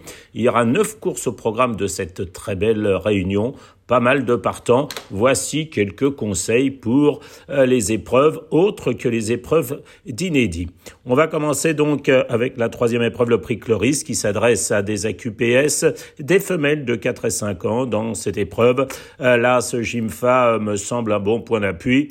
Elle devrait pouvoir confirmer sa suprématie marquée à Saint-Cloud sur Imagine Bambou dans cette épreuve. Attention peut-être aux 8 Juprose et également aux 5 Icônes Angevines.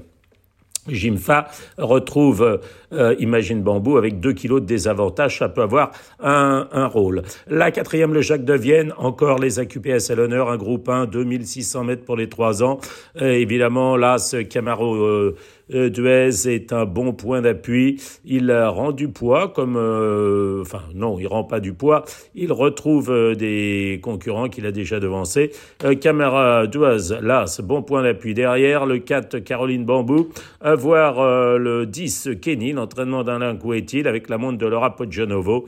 Le 5 Chrisma est à considérer pour ceux qui veulent faire des jeux un peu plus étendus. On notera le 6 Carotte, c'est le 7 Carino Swin. Dans la 5 cinquième épreuve. Il s'agit euh, d'une course de classe 1 euh, sur 1100 mètres en ligne droite. Euh, il semblerait que le 2 Amelata, hélas, Forza Capitano, deux pensionnaires d'Henri Alex Pantal, à l'aise en terrain très souple, qui ont montré leur, leur valeur dans une catégorie toute haute, sont deux points d'appui, le 2 hélas. Derrière, évidemment, le 7 laisse le passer, qui fait bien cet hippodrome. Et puis, pour une cote, le 4, That's the way to do it.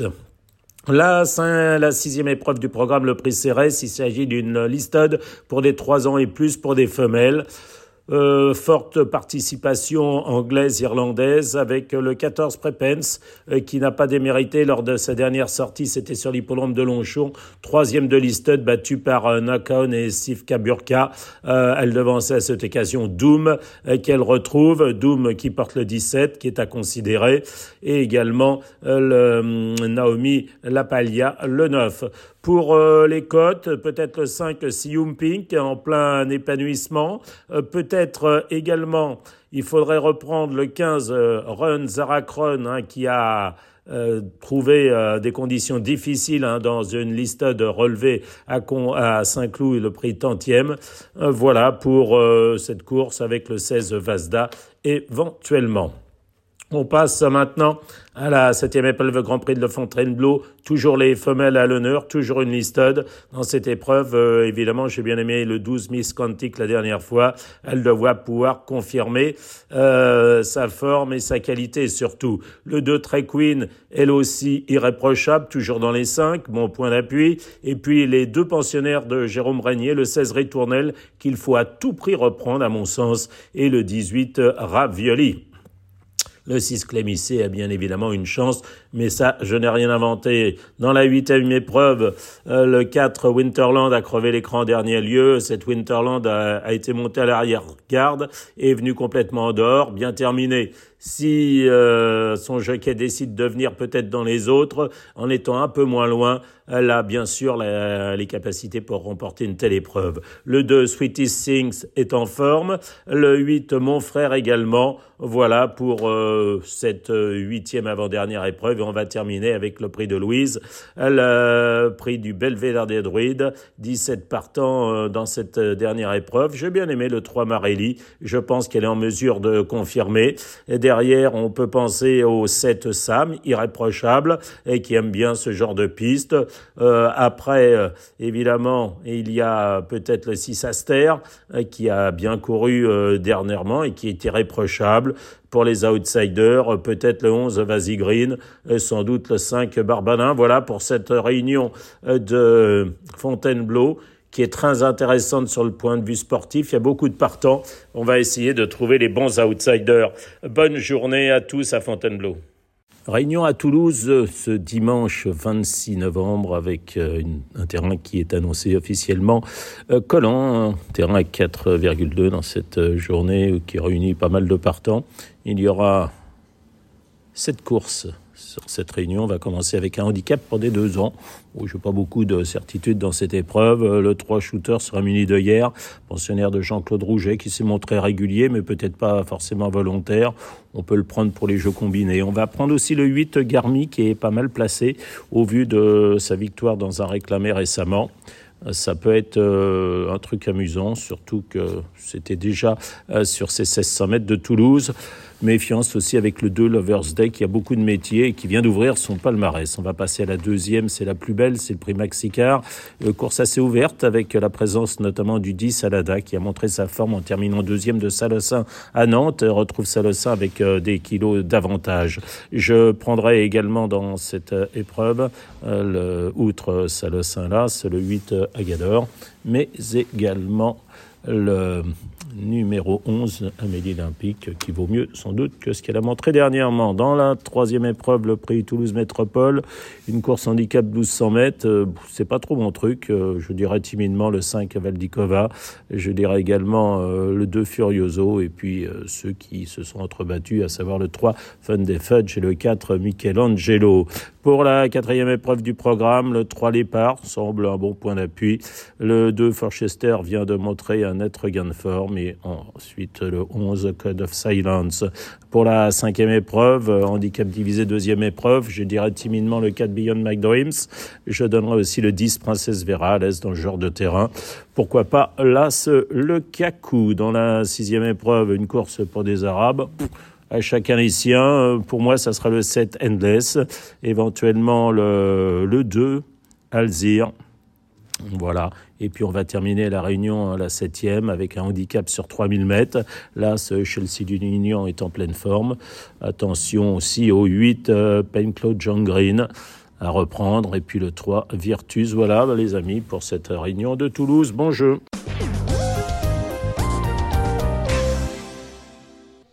Merci, Merci Jacques. Merci Gilles. On vous retrouve euh, dans pas longtemps avec euh, Thomas Borin pour les pronostics de la réunion d'Auteuil, celle de dimanche. En attendant, euh, nous allons retrouver Jacques Détré. Jacques Détré, vous le savez, vice-président de France Gallo, en charge de l'obstacle, et il est candidat à la présidence suprême. face à lui, Louis de Bourgoin, que nous recevrons la semaine prochaine, et Guillaume de Saint-Seine.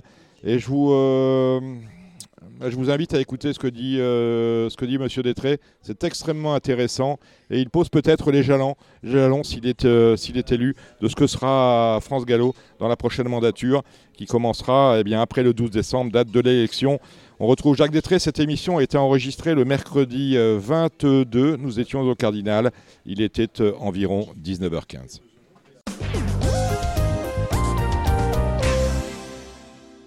Radio Balance a le plaisir d'accueillir euh, Jacques Détré. Bonsoir Jacques. Bonsoir euh, Dominique. Et Gilles Barbarin qui est là. Bonsoir. Bonsoir Gilles. Alors, il a des questions un peu pointues à, vous poser Jacques. Bon, pour vous euh, présenter, chirurgien en, en, ophtalmologie à Limoges, vous gérez là-bas des cliniques, ancien gentleman rider. Quand je vois aujourd'hui, j'aurais pas dit. Ah, mais vous êtes gentil. Mais euh, quand j'avais 18 ans, j'ai monté à 60 kilos euh, avec la selle et tout à Bordeaux. Mm. Donc euh, je pesais 58 kilos. Le, temps passe et les gens changent. Hein. Mm. Maintenant, il faudrait des percherons quand même euh, pour vous porter, autant vous que, que moi. Mais en tous les cas, j'ai gardé de cette époque euh, un souvenir euh, formidable et c'est en tous les cas ce qui m'a donné la passion des courses et ce qui m'a permis de devenir ce que je suis maintenant. Vous êtes éleveur depuis. Vous avez commencé par l'élevage? Non, j'ai commencé par le, propriétariat, d'une part de cheval et c'est un de mes vieux, oncles qui m'a mis le pied à l'étrier. Après, j'ai fait mes études de médecine et après, dès que j'ai eu 3 francs 6 sous, j'ai recommencé. Vous êtes membre du Conseil de l'Obstacle depuis 2015, membre du comité depuis 2019 et vice-président de France Gallo depuis, 2019. vous êtes sortant, coopté. Qu'est-ce qui vous a poussé à vous lancer dans la bagarre pour la présidence? Parce que c'est une bagarre. Alors moi je le prends pas comme une bagarre parce que je vis ça d'un peu plus loin puisque j'habite Limoges et que je suis pas en prise directe avec les, événements et, toutes les euh, le fait d'avoir des grands électeurs, euh, ça perturbe un peu le, mhm. débat et c'est des luttes d'influence et tout ça. Moi, je suis très loin de tout ça. Je Votre téléphone sonne quand même. le téléphone sonne beaucoup et je compte sur l'intelligence des gens.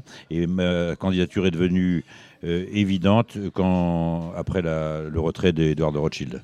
Euh, si Edouard s'était présenté, avait maintenu sa candidature, bien sûr, je serais resté euh, pour l'aider dans cette, dans cette tâche, en, toutefois en, en, y posant quelques conditions, puisque pendant ces quatre ans que j'ai passé à France Gallo, j'ai beaucoup appris. J'ai découvert comment fonctionnait l'institution. Et j'ai vu que c'était une institution où le, qui fonctionnait sous un régime présidentiel et que le, président, c'était un dieu et que les employés étaient extrêmement dévoués à l'institution, étaient des gros travailleurs. Et euh, il a fallu que je m'habitue à tout ça. Il y a eu la crise du Covid. Et après, on a commencé à vraiment travailler et tout. Et euh, j'ai connu quelques petits moments de frustration avec une sensation que on pouvait pas vraiment s'exprimer euh, et que les choses étaient très très préparées en amont et que finalement on avait les ailes un petit peu coupées quoi. Donc j'avais prévenu Edouard que si je devais y retourner avec lui, je voulais passer à un stade supérieur, c'est-à-dire vice-président opérationnel, plus impliqué et plus en immersion avec le personnel pour vraiment travailler, travailler, travailler. Reproche avait été fait euh, un peu à Jean-Pierre Barjon, au TRO, de gérer euh, l'association euh, Le TRO comme une association plutôt que pour une entreprise. Est-ce que vous pensez qu'une association de la taille de France Gallo, où on gère quand même quelques millions d'euros, doit être gérée comme une association, comme ça a été le cas euh, depuis euh, la fin du siècle dernier ou est-ce que ça doit quand même être très professionnel Non, mais il faut bien sûr garder le statut d'association parce que sur le plan fiscal, c'est très intéressant. Mais bien sûr que cette, cette euh, association doit être gérée comme une entreprise. Et donc, le fait d'avoir été manager d'une entreprise avec plus de 1200 employés, ça va beaucoup m'aider dans la tâche si jamais celle-ci venait à m'incomber. Voilà. quels sont vos soutiens Est-ce que lorsque vous avez, je suppose qu'avant de vous déclarer candidat, vous en avez parlé au président sortant qui euh, ne se représentait pas. Est-ce que Edouard de Rothschild a fait partie de vos, de vos premiers soutiens Je crois, je crois qu'Edouard euh, soutient euh, les deux personnes qui ont travaillé avec lui lors de son dernier conseil d'administration, notamment Louis de Bourgoin et moi-même. Et Edouard a des soutiens qui sont fluctuants. Et je crois que après avoir été très en retard, je commence à remonter très nettement la pente. Pendant euh, votre mandat de vice-président, vous avez eu euh, sans doute euh, entre les mains le dossier le plus important de la mandature qui se termine, à savoir la situation de l'obstacle en France. Quelle action vous portez sur votre, votre, action, votre action? Eh bien, Écoutez, si on, si on se fie au nombre de courses creuses qui ont diminué et qui sont passées de 30 et quelques pourcents à, 21, 22, euh, c'est quand même un progrès.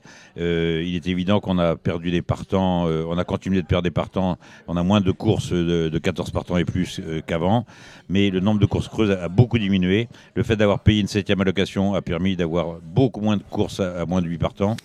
Euh, ça, c'était quand même très important. Je crois que la prime sur les pouliches, la sortie des pouliches des prés, et, a été une grande réussite et très appréciée par les, professionnels et notamment les éleveurs.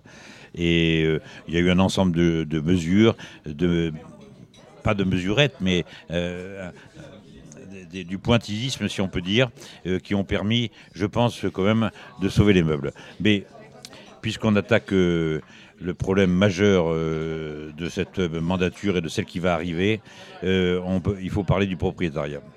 On va, en parler du propriétariat. Avant, j'aimerais revenir sur la situation de l'obstacle.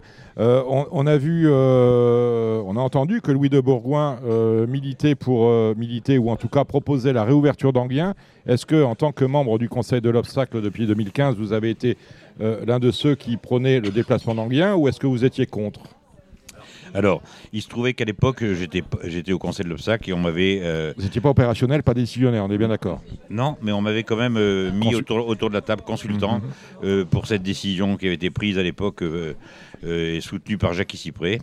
Et en fait, il faut se rappeler que cette décision s'imposait à France Gallo sous la pression euh, des pouvoirs publics qui voulaient absolument qu'il se départisse de ce loyer de 1,5 million à 2 millions qui pesait et qui grevait les comptes. La situation était quand même très mauvaise. Ça faisait deux ans d'avant où on faisait moins 20 millions d'euros et donc il fallait faire des économies.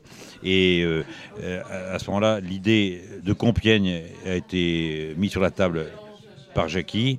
Et cette idée a été retenue par l'ensemble des gens qui étaient autour de la table. Euh, Dont vous euh, parce qu'elle avait deux, deux conséquences. C'est qu'elle, un, elle faisait faire des économies à France Gallo, et deux, elle, euh, elle sauvait les meubles pour les chevaux d'obstacle, parce que la piste de Compiègne est quand même une piste excellente. Alors bien sûr, il y a eu des protestations parce que ça ne s'adressait pas tout à fait aux mêmes chevaux, et que la ligne droite de Compiègne, elle est plus dure que la ligne droite d'Anguin. Mais en tous les cas, ça nous a permis de continuer et de maintenir tout l'ensemble du programme. Alors, Louis, euh, dans sa campagne électorale, ratisse très large. C'est-à-dire qu'il prend dans les associations euh, tout ce qu'il y a d'intéressant et pour leur faire plaisir, il les, met dans son programme. Réouvrir le- euh, l'hippodrome d'Anguin par les temps qui courent, c'est un hippodrome qui est très difficile d'accès.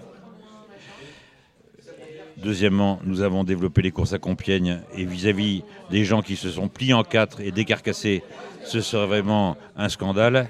Et à l'époque, à l'époque où les bénévoles sont si difficiles à recruter, euh, euh, faire un coup de jarnac comme ça au président de Compiègne, ça serait juste euh, impossible. Donc, je, Oui. alors, si j'ai pas tout à fait fini, l'hippodrome d'Anguin est euh, la propriété du Trot et Jean-Pierre Barjon dans les années qui viennent, ne va pas, lui non plus, savoir quoi faire de l'hippodrome d'Anguin.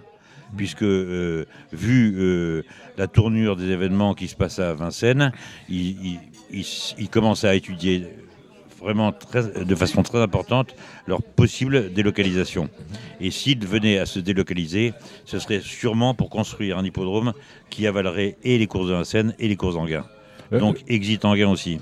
Je vous sais très proche de Jean-Pierre Barjon. Est-ce qu'il vous donne des conseils sur la manière de mener votre campagne ou est-ce que. euh, absolument pas? Ah ben, Jean-Pierre est, C'est un ami. C'est un, ami, oui. Mhm. Et il me, bien sûr qu'il me donne des conseils, mais on n'est pas fait du tout dans le même moule. Et donc, euh, euh, il voudrait que je sois très professionnel. Les élections au trot sont très différentes de celles du galop. C'est des élections de liste. Euh, au moins, on sait pour qui on vote. Alors que là, au galop, euh, il y a comme qu'il y a Bah, un justement, on va y aller là-dessus. Euh, euh, j'en termine. je reviendrai sur Anguien Oui, après, oui, parce non. que là, on est sur la gouvernance. C'est important. On a vu des élections euh, qui n'ont recueilli, qui, qui fait que 33% de, participation au galop. Sans doute le fait qu'on ouvre euh, le, temps électoral sur 4 jours y est pour beaucoup. On était sur 10 jours euh, au trop.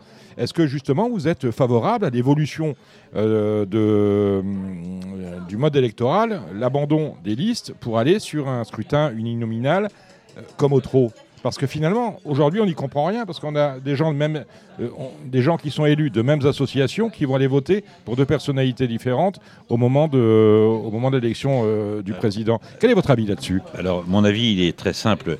La réflexion d'Hervé Morin dans le JDG était particulièrement juste. J'allais y venir. Et, euh, et donc, on, on ne peut. Un, un- un- une chatte ne retrouve pas ses petits, donc c'est impossible de continuer comme ça. Mais par contre, le prochain président de France Gallo, il va avoir autre chose à faire que de réformer les statuts de France Gallo et, le mode électoral. Donc, si le futur président de France Gallo était une personne que je connais très bien, euh, c'est-à-dire moi, euh, je confierais cette tâche à un expert, à un sage, et qui pourrait travailler euh, l'esprit libre et de façon Pas de commission, très ou, euh, pas de comité théodule où on réunit Je- des gens. Je, et- je, je ferai, euh, je, do- je donnerai ce, ce sujet à quelqu'un, à une personne en particulier, qui ne ferait pas partie de la gouvernance et qui serait libre de, de toute pression. Et qui serait libre de toute Gilles pression. Barbarin, Oui, non, je vais revenir simplement Oui, sur revient la, sur- sur la- Anguin la- et Compiègne. Oui, sur l'accessibilité à, à Anguin. Euh, moi, euh, je- jeune étudiant, Je prenais le train, j'allais en gain, c'était pas un Mais problème. avec un cheval, c'est plus compliqué. Ah, et bah, avec un cheval, oui, c'est plus compliqué. oui. Avec un cheval, Enfin, c'est très compliqué. Oui, En plus, enfin, Compiègne, c'est aussi compliqué. une zone- oui, Quand vous venez de, euh, de Lyon ou quoi. euh, Gilles, euh. Anguin est, est en zone euh, à Oui, faible non, mais émission. Oui.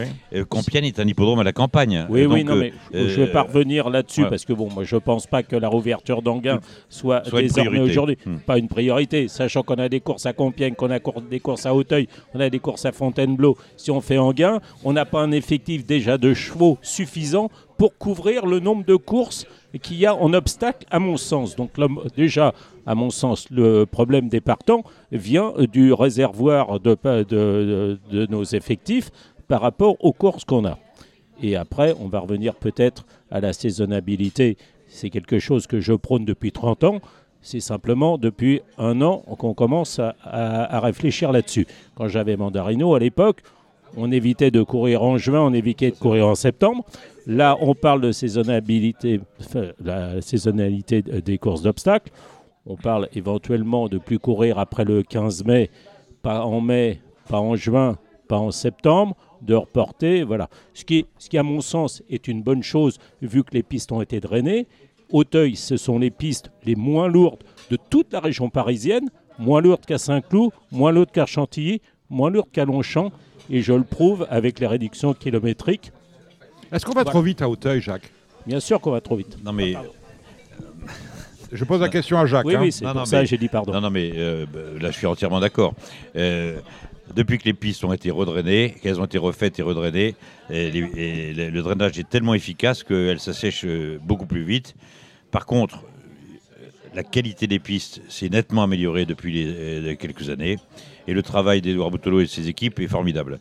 Néanmoins, quand il fait chaud et que euh, les pistes s'assèchent, les, courses vont vraiment trop vite. Et donc, euh, on est maintenant arrivé à des réductions kilométriques euh, euh, classiques de 1,08 en haie et tout, alors qu'à une époque, c'était que les grands champions comme de Boncoeur qui étaient capables de courir à, à ce, à ce niveau-là.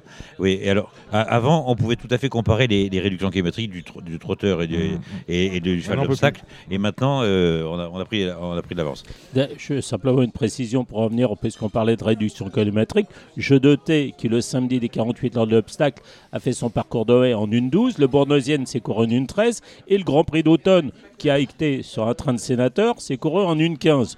Le lendemain, c'était plus lourd, avec des réductions kilométriques tout à fait Une, une satisfaisantes. 21, oui. Euh, pour euh, Mm. Gigmé, il n'a pas fait une 21.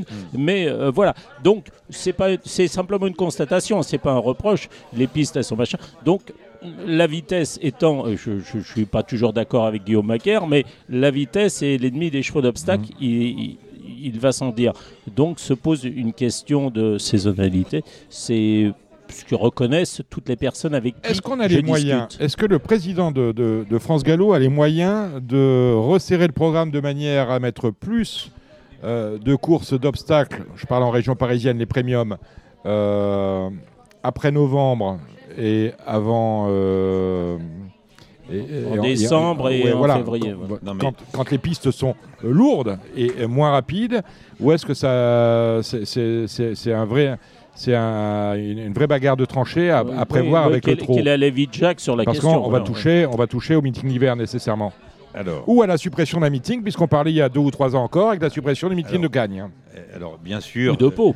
Ce- Ou de peau. Oui, non, mais ce, ce sujet-là est, est- est dans les esprits depuis assez longtemps et la pression commence à se faire de plus en plus entière parce que manifestement, au mois de juin, ça devient quand même compliqué de courir euh, à Hauteuil et il fait, euh, les, les- les entraîneurs nous mettent une pression d'enfer euh, quand les températures dépassent 30 degrés. On est obligé d'avancer les horaires et tout. Enfin, il y a un vrai problème.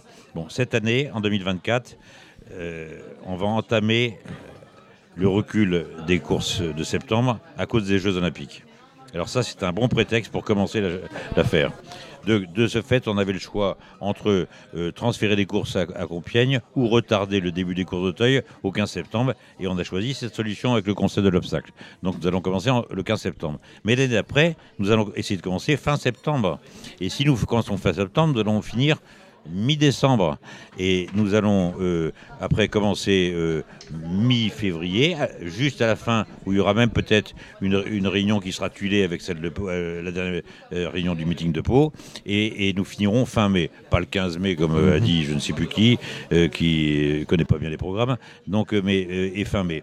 Il y a les, meetings sont quand même incompressibles dans leur durée, puisqu'il faut quand même un certain écart entre chaque course pour que les chevaux puissent récupérer entre chaque course. Donc ça veut dire 10 réunions, 10 réunions d'Auteuil entre juin et septembre. Il y en a 4 en juin cette année, en 2023. Qui vont disparaître. Hein, qui vont disparaître. elles ne vont pas disparaître, elles vont être avancées. voilà, non. elles vont être avancées pour le mois de juin et elles vont être reculées pour le mois de septembre. Donc 4 en juin, 6 en septembre, avec, avec ce qui est très important, 6 événements. Alors, 6 événements. donc, soit on parle avec le, le plat, ça ne sera pas un problème avec le trop, ça va être une discussion, de, ça va être un bras de fer. C'est exactement ce que j'ai. Je vais aller voir mon ami Jean-Pierre Barjon, et ça va être un bras de fer parce que euh, autant euh, entre le galop, euh, entre le plat et l'obstacle, il n'y a pas de problème. Il n'y a pas de problème. c'est de bonne entente. Il ne faut pas qu'il y ait de problème. Non, il n'y aura pas de problème. Une mutualisation des courses et tout ça, c'est quelque chose qui commence à rentrer dans les esprits. C'est normal. C'est normal, mais avec le galop où nous avons un avec accord, le avec le trop, nous avons un accord de à 50-50. Il va falloir que les discussions, mais forcément, on, on va être nous obligés de s'adapter aux, conditions climatiques et les discussions vont être sévères. Les discussions vont être sévères puisque eux, ils ont le meeting d'hiver. Mais enfin, il faut quand même rappeler que Vincennes, c'est environ 175 réunions euh, dans l'année. dans l'année à Vincennes. C'est-à-dire que maintenant, on n'a pas les problèmes qui sont maintenant, Vincennes n'a plus de. Avant, on avait quand on parlait de s'adapter euh, par rapport au programme anglais, on disait oui, mais il y a le meeting d'hiver de, de, trop. Maintenant, le trop n'arrête jamais. Ils arrêtent trois semaines en, en mars, ils arrêtent en juillet, ils arrêtent. C'est même un peu plus que 175 réunions. Hmm. Oui, bah, je, euh, allez, 180, on va dire 55 ans. au mois de septembre, ce qu'il y a, c'est que les, les, réunions du mois de septembre, elles sont souvent en semaine. Donc euh, ça, concernera moins les événements, je pense que ça sera moins difficile à gérer. Mais au, mois de juin, ça va être plus, plus compliqué. Hein. Oui, voilà. c'est un vrai problème. Il faut vraiment qu'il y ait une discussion avec les gens du trot et, cette discussion, elle n'est pas gagnée. D'abord, euh, un, rien n'est décidé, c'est dans les cartons, mais ça va être le premier sujet de, de, du, séminaire du galop que nous allons faire. Nous allons avoir euh, la saisonnalité des courses, la rénovation d'Auteuil, euh, le, commerce et, le, commerce va-t-il tuer les courses, etc. Euh, comment retrouver des partants Faut-il faire plus de handicap Et ainsi de suite. Enfin, tous les sujets vraiment intéressants, on va les aborder et après on lancera les réformes au fur et à mesure et en, fonction de leur de, leur, la nécessité de, de leur rapidité. Est-ce que vous êtes inquiet pour la discipline de l'obstacle? Les yeux dans les yeux. Non mais, non mais alors, si vous écoutez euh, certains oiseaux de mauvais augure, on peut, on peut être inquiet parce que euh, c'est dans le temps de, euh, avec le bien-être animal, tout ça, tout le monde nous, observe. Moi, je pense que le comportement de France Gallo, de la FNCH, le, le, fait qu'on est on, est, on soit proactif sur ce sujet-là. On a devancé les problèmes. On a moins de problèmes qu'en Angleterre. Et pour l'instant, on fait très attention quand il y a un accident ou un incident. Euh, et on est les gens sont tellement motivés sur les hippodromes, on a tellement sécurisé les hippodromes, on fait tellement attention à, l'arrosage, on est tellement pointilleux sur tout. C'est ceux qui se font le plus de soucis à l'heure actuelle, c'est plutôt les présidents de petites sociétés, de petits mhm. hippodromes, qui sont inquiets parce qu'ils n'arrivent pas trop à répondre au cahier des charges nécessaires pour que leurs chevaux qui courent au mois de juillet euh, euh, puissent le faire de façon safe.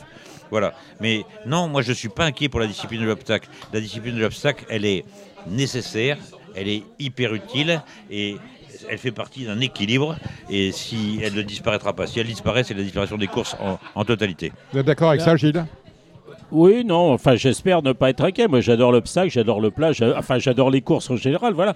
Moi je suis, si je vous dis, euh, Jacques, citez-moi les 15 propriétaires qui ont obtenu le plus de gains en 2023 en France en obstacle. Oui, vous voulez me dire par là, euh, combien y a-t-il de vrais propriétaires ou y a- combien y a-il Bah, d'entraîneurs Voilà, je veux Oui. dire, euh, voilà, oui. Non, non, mais alors là, on va attaquer le vrai sujet, c'est Bah, le oui. propriétariat. Bon, alors, on fait comment? alors, on, alors on, on fait comment?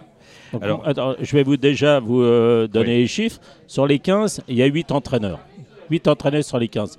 Vous faites partie des 15, félicitations. Patrice également, félicitations. Ça fait deux. Il y a les la famille Papo, ça fait trois. Le reste, ce sont des éleveurs. Et le propriétaire de Telem. Voilà.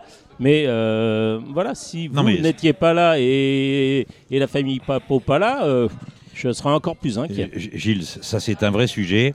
Et, et je crois que, en fait, ça va être le sujet de la prochaine mandature.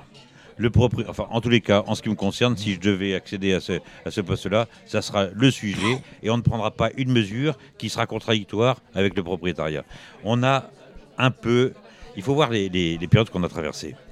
Euh, Il y avait un déficit chronique à France Gallo. Euh, la direction de France Gallo a opté pour euh, une gestion, une maîtrise comptable, un peu à la Juppé à l'époque, hein, et on a rogné sur tout, et su- on a rogné beaucoup Comment sur... on fait pour avoir 20, mi- 20 millions de déficit en fin de- en fin d'exercice Ah bah non, mais 20 millions de déficit, à l'époque, moi, j'y étais pas. Mais je- je- en- il y avait une conjoncture, il y avait une chute des enjeux. C'était, enfin, c'était, euh, on, a perdu 60 millions en, en 4 ans, quand même. Bon, il se trouve que là, on va récupérer une situation assainie. Olivier Deslois a fait son boulot, un boulot pas tellement marrant, euh, surtout pour euh, les vice-présidents, hein, mais et il a fait son boulot.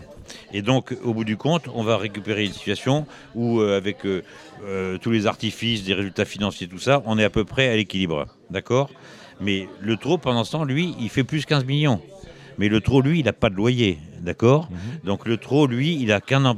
Il a des hippodromes en mâche fer à, à entretenir et ça coûte beaucoup moins cher que les centres d'entraînement de Maison Lafitte, de Chantilly et tout ça. Donc, et, et les hippodromes. Donc, il faut relativiser, c'est normal, le galop coûte beaucoup plus cher. C'est pas le train de vie du galop qui est excessif, encore que si j'accédais à la fonction suprême, je demanderais un audit interne pour savoir exactement le pourquoi du Vous comment. êtes favorable à un audit Oui. Dès que vous arrivez, vous demandez un Ah audit. oui, oui. Et pourtant, j'ai j'ai fait partie du conseil Bien sûr. d'administration. Je ne doute de rien, ni de personne. Non, on est bien Mais d'accord. Je veux un audit pour Un état des lieux. un état des lieux pour tout comprendre et pour pas euh, faire le zozo qui débarque dans un truc sans, sans, euh, voir ce qui s'est passé. Voilà. Alors, le propriétariat, ça va être la base de tout. Il va falloir remettre en avant le propriétaire. Et le propriétaire, j'en parle facilement puisque j'en suis un. euh, le propriétaire, on n'a pas compris que c'était le, le, cli- le client principal de France Gallo. Tous les efforts de France Gallo doivent tourner autour du propriétaire. Et pour redonner au propriétaire l'envie d'investir. On ne manque pas de propriétaires en France. On manque de propriétaires qui investissent. Il y a beaucoup de propriétaires qui se sont rétractés parce qu'il y a la crise économique, c'est pas facile, la TVA a augmenté, euh, les allocations en valeur constante ont baissé pendant, sur un certain laps de temps et tout, et c'est- ça devient de, c'est de plus en plus difficile. Est-ce que vous pensez Quand- que, est-ce qu'à votre avis, la- les, euh, les contraintes euh, légales imposées aux propriétaires aujourd'hui sont, vont de pair avec l'évolution de la société? On voit des, euh, ailleurs, pas chez nous, des écuries de, de groupes à 1000, à 2000, à 3000, à 10 000, où on a des petits, petites actions de part de course.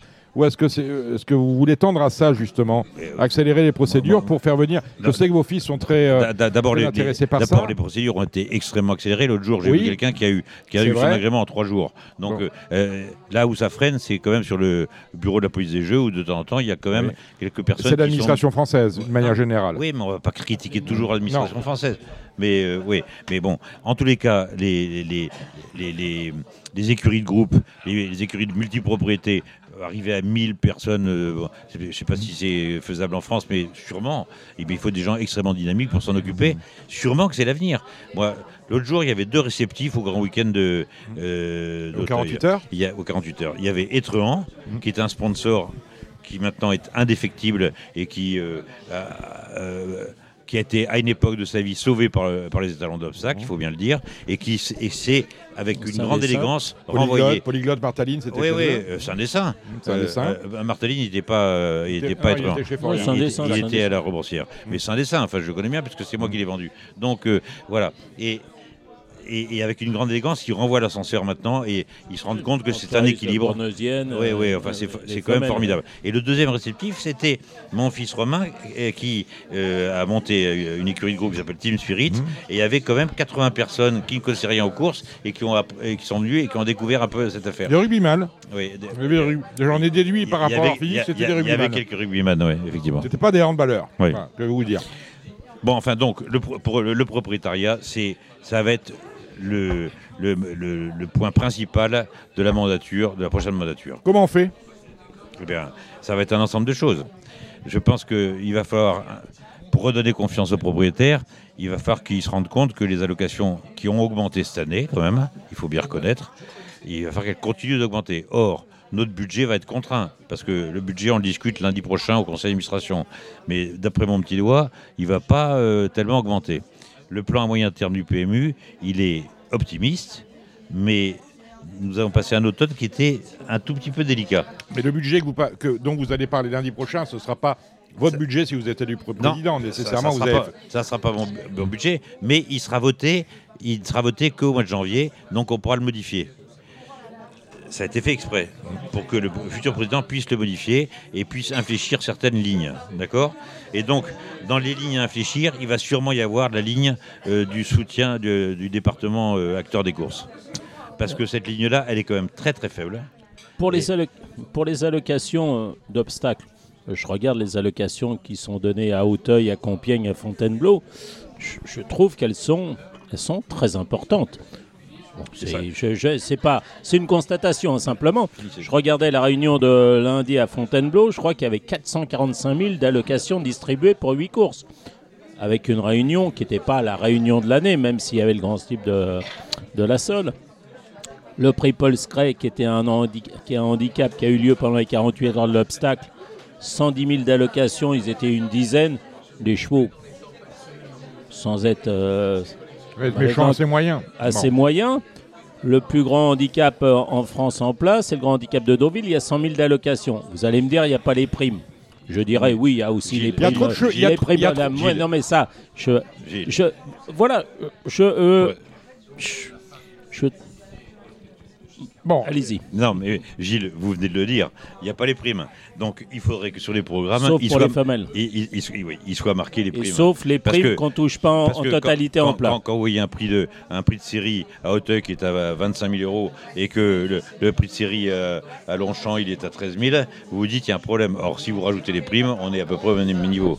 Donc euh, il faut qu'on prenne. pas beaucoup de prix de série euh, à Hauteuil de 25 000.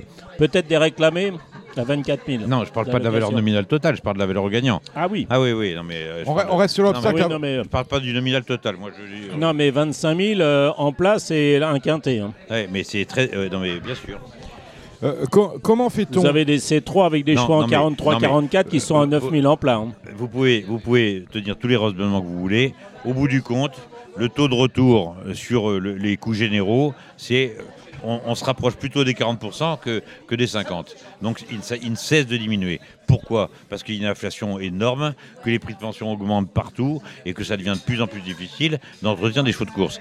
Donc on ne peut pas nous faire, à nous, le reproche de vouloir augmenter les allocations. parce que, parce mmh. il faut, un, il faut redonner confiance, il faut que les gens se rendent compte qu'ils peuvent s'en sortir, que d'abord, avant tout, pour avoir des chevaux de course, il faut être passionné. Si vous, faites si vous avez des chevaux de course pour faire des affaires, il vaut mieux rester couché chez soi. D'accord? Donc, parce que ça, on voit de temps en temps quelques investisseurs arriver dans le milieu en disant qu'ils vont tout casser. Ils achètent des chevaux relativement chers. On ils a les revendent un an et demi après et, ça a marché une fois. Mais ça ne marchera pas toute la, vie. Ils peuvent se rassurer. En tous les cas, euh, tant qu'il faut, nous, ce qu'on a à faire, c'est entretenir la flamme, entretenir la passion. S'il n'y a pas de passion, il n'y a plus de course. D'accord Les propriétaires sont des mécènes. Euh, il y a la pyramide de Jean Nadi, des, PP. Ils sont tellement. Euh, ils adorent cette pyramide. Ils ont raison. Il y, a des, y a, y a la base que je connais. Moi, j'ai commencé à la base en Charente, etc. Il y a des gens qui sont capables de perdre 3 4 000 euros par an, etc. Et puis en haut, il y a des gens qui sont capables de perdre plusieurs millions d'euros par an. Mais tous, autant qu'ils sont, au niveau où ils sont, ils sont des mécènes.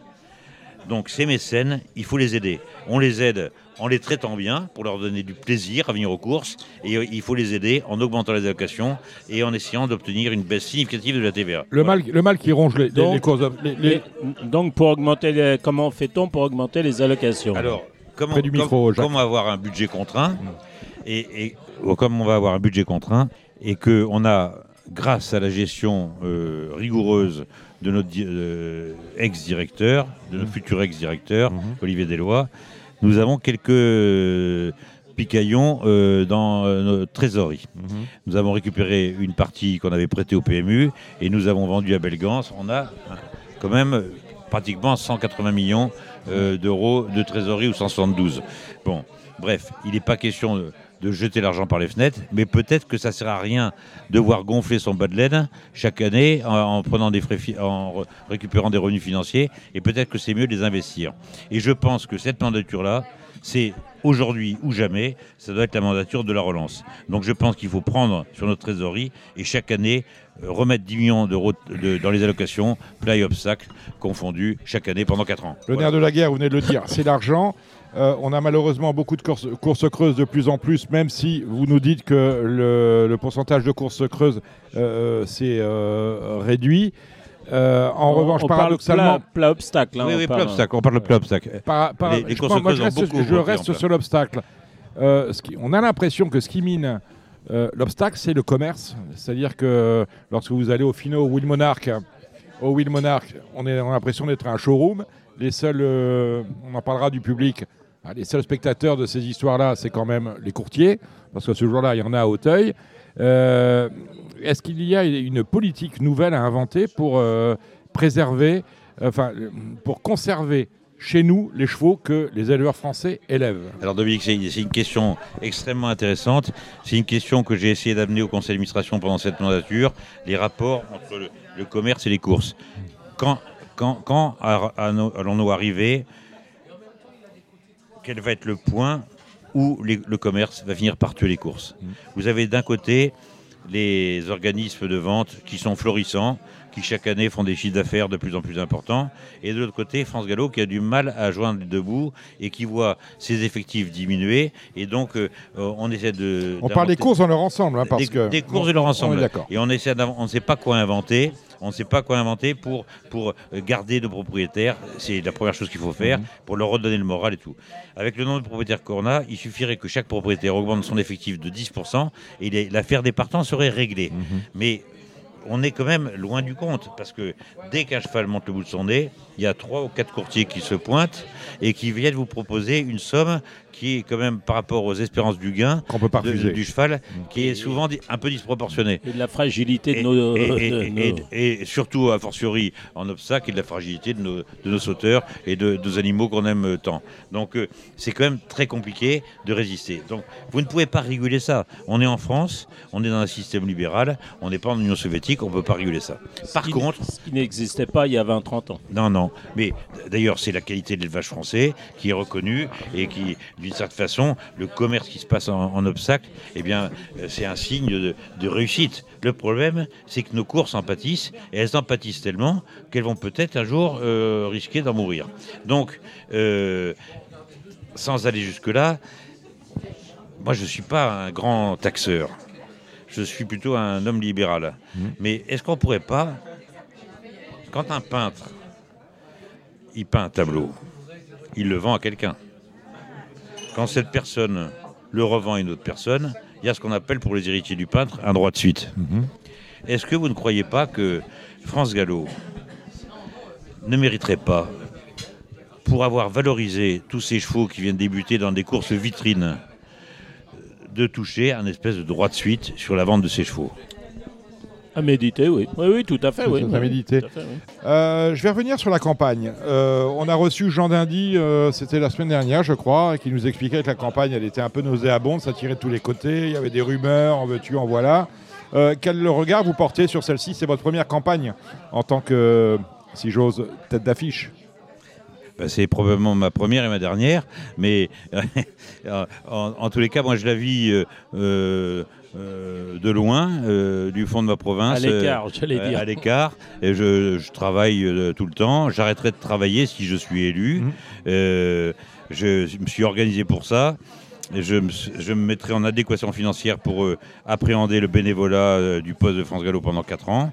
Et euh, voilà, mais la campagne, vous savez, moi, ça m'intéresse. ce qui m'intéresse, c'est les gens et, ce qu'ils ont au, au fond d'eux-mêmes. Les discours de salon où on vous dit mon cher ami, cher ami, et dès que vous avez le dos tourné, vous poignarde, ça m'intéresse moins. Donc, c'est une campagne, elle est comme elle est. Il y a 56 grands électeurs. Il faut, d'une certaine façon, les séduire. Il faut que, euh, avoir une forme d'exemplarité dans, dans son comportement, dans sa façon de, euh, d'avoir des chevaux, dans sa façon de- de- d'organiser sa vie et tout ça. Et donc, euh, je pense que j'ai quelques arguments. Je suis moins professionnel que les deux autres, mais on verra. Les deux Euh, autres, c'est Guillaume de Saint-Seine et Louis de Bourgoin. voilà, il n'y a que le poteau qui compte. hein. On verra le 12 décembre. Mm. Alors, il y a un rôle qui est important, c'est d'avoir des, rapports, euh, des rapports avec l'État et des rapports constructifs. Est-ce que vous êtes armé pour ça? Alors écoutez, euh, les rapports avec la, fonction publique, euh, moi j'en ai dans ma région quand il s'agit de défendre les intérêts d'un établissement de soins privés, ce qui n'est pas une mince affaire quand vous avez un centre hospitalier universitaire en face de vous. Et donc, je ne dis pas que je suis armé pour ça, mais je pense que pour aller défendre le dossier de la TVA, par exemple, à Bercy, il vaut mieux s'appeler Jacques Détré et avec euh, derrière euh, plusieurs dizaines de milliers de- de- d'emplois euh, qui vous font confiance, plutôt que d'avoir un nom plus rutilant. Et je pense qu'on est plus crédible, vous voyez, pour demander la baisse de la TVA, par exemple. On parlait, je vais revenir un peu sur le volet commerce parce qu'on parlait de la campagne où beaucoup de choses se disent. Vous avez vendu ce, ce jeu Saint-Éloi. Pourquoi? Alors, ma réponse, elle est très claire. Il y a un côté sportif et un côté économique. Ça fait un an que les Irlandais euh, m'a- m'appellent tous les mois pour, euh, acheter, le cheval. Depuis euh, trois mois, il s'est passé quelque chose, c'est que je me suis déclaré pour la présidence de France Gallo comme candidat. Les, les produits de Saint-Éloi, on a mis un moment à les comprendre. J'ai fait cet étalon contre l'avis de tout le monde. De son entraîneur d'abord, qui voulait le castrer et qui pensait que son problème de canal carpien allait se résoudre grâce à la castration. Et je suis allé contre son avis et je l'ai mis étalon dans un petit haras reculé du fond du Limousin. Puis, euh, devant les premières performances de ses premiers produits avec des, juments qui étaient plutôt du pic et du carreau, euh, le rat de s'est intéressé au cheval. Il est parti là-bas. Sur le plan physique, euh, euh, Je Saint-Éloi, c'est Saint-Dessin euh, en, en deux, fois plus beau. Quoi. Enfin, c'est un, cheval extraordinaire. Je savais par Guillaume Macaire que c'était le meilleur cheval qu'il avait entraîné depuis Langrenne et que s'il n'avait pas eu cet ennui physique de canal carpien traumatique, on aurait eu un crack, véritablement. Donc, ma conviction, mais c'est mon, mon petit grain de folie, m'a fait décider de sa carrière d'étalon tout seul, contre tout le monde. D'accord C'était un, peu, c'était un peu le Dynamix de Lagardère ou le, Havre de Augustin Normand. Exa- Ou le Galloway de euh, notre ami euh, Parian. Sauf que le oui. Havre, sauf que le Havre, il avait, de sauf que le Havre, il avait gagné le Club, avec le, alors que le mien n'avait absolument aucune performance. Mm. Mais il avait un papier extraordinaire. Il était frère de Garin de Groupe 1 qui s'appelait Oculi, qui avait gagné le Fernand du Fort et Maurice Gillois. Et puis toute une famille extrêmement vivante avec Balco, etc. Enfin, vous connaissez le papier comme moi. Donc euh, euh, j'ai j'ai fait ça. Pourquoi j'ai décidé de le vendre? C'est parce que les produits, j'ai mis un moment à comprendre qu'ils étaient plus brillants que précoces. Et nous les avons euh, mal exploités au début. Et on a eu. euh, ça, ça a été quasiment une catastrophe la première année. Et quand on a commencé à comprendre, on a vu que les produits étaient extrêmement doués, mais qu'ils étaient tardifs, véritablement tardifs, et que le système de l'Angleterre et de l'Irlande était sûrement beaucoup plus approprié parce que ces produits ne débuteront qu'à 4 ans. Ça, c'est le côté sportif. Après, il y a le côté économique. Euh, puisque je suis candidat à la, à- la présidence de France Gallo, il faut que j'assume le bénévolat. Et donc, le train, il passera pas 50 fois. Et ça faisait un an et demi qu'il sifflait devant moi, et ben je suis monté dans le train.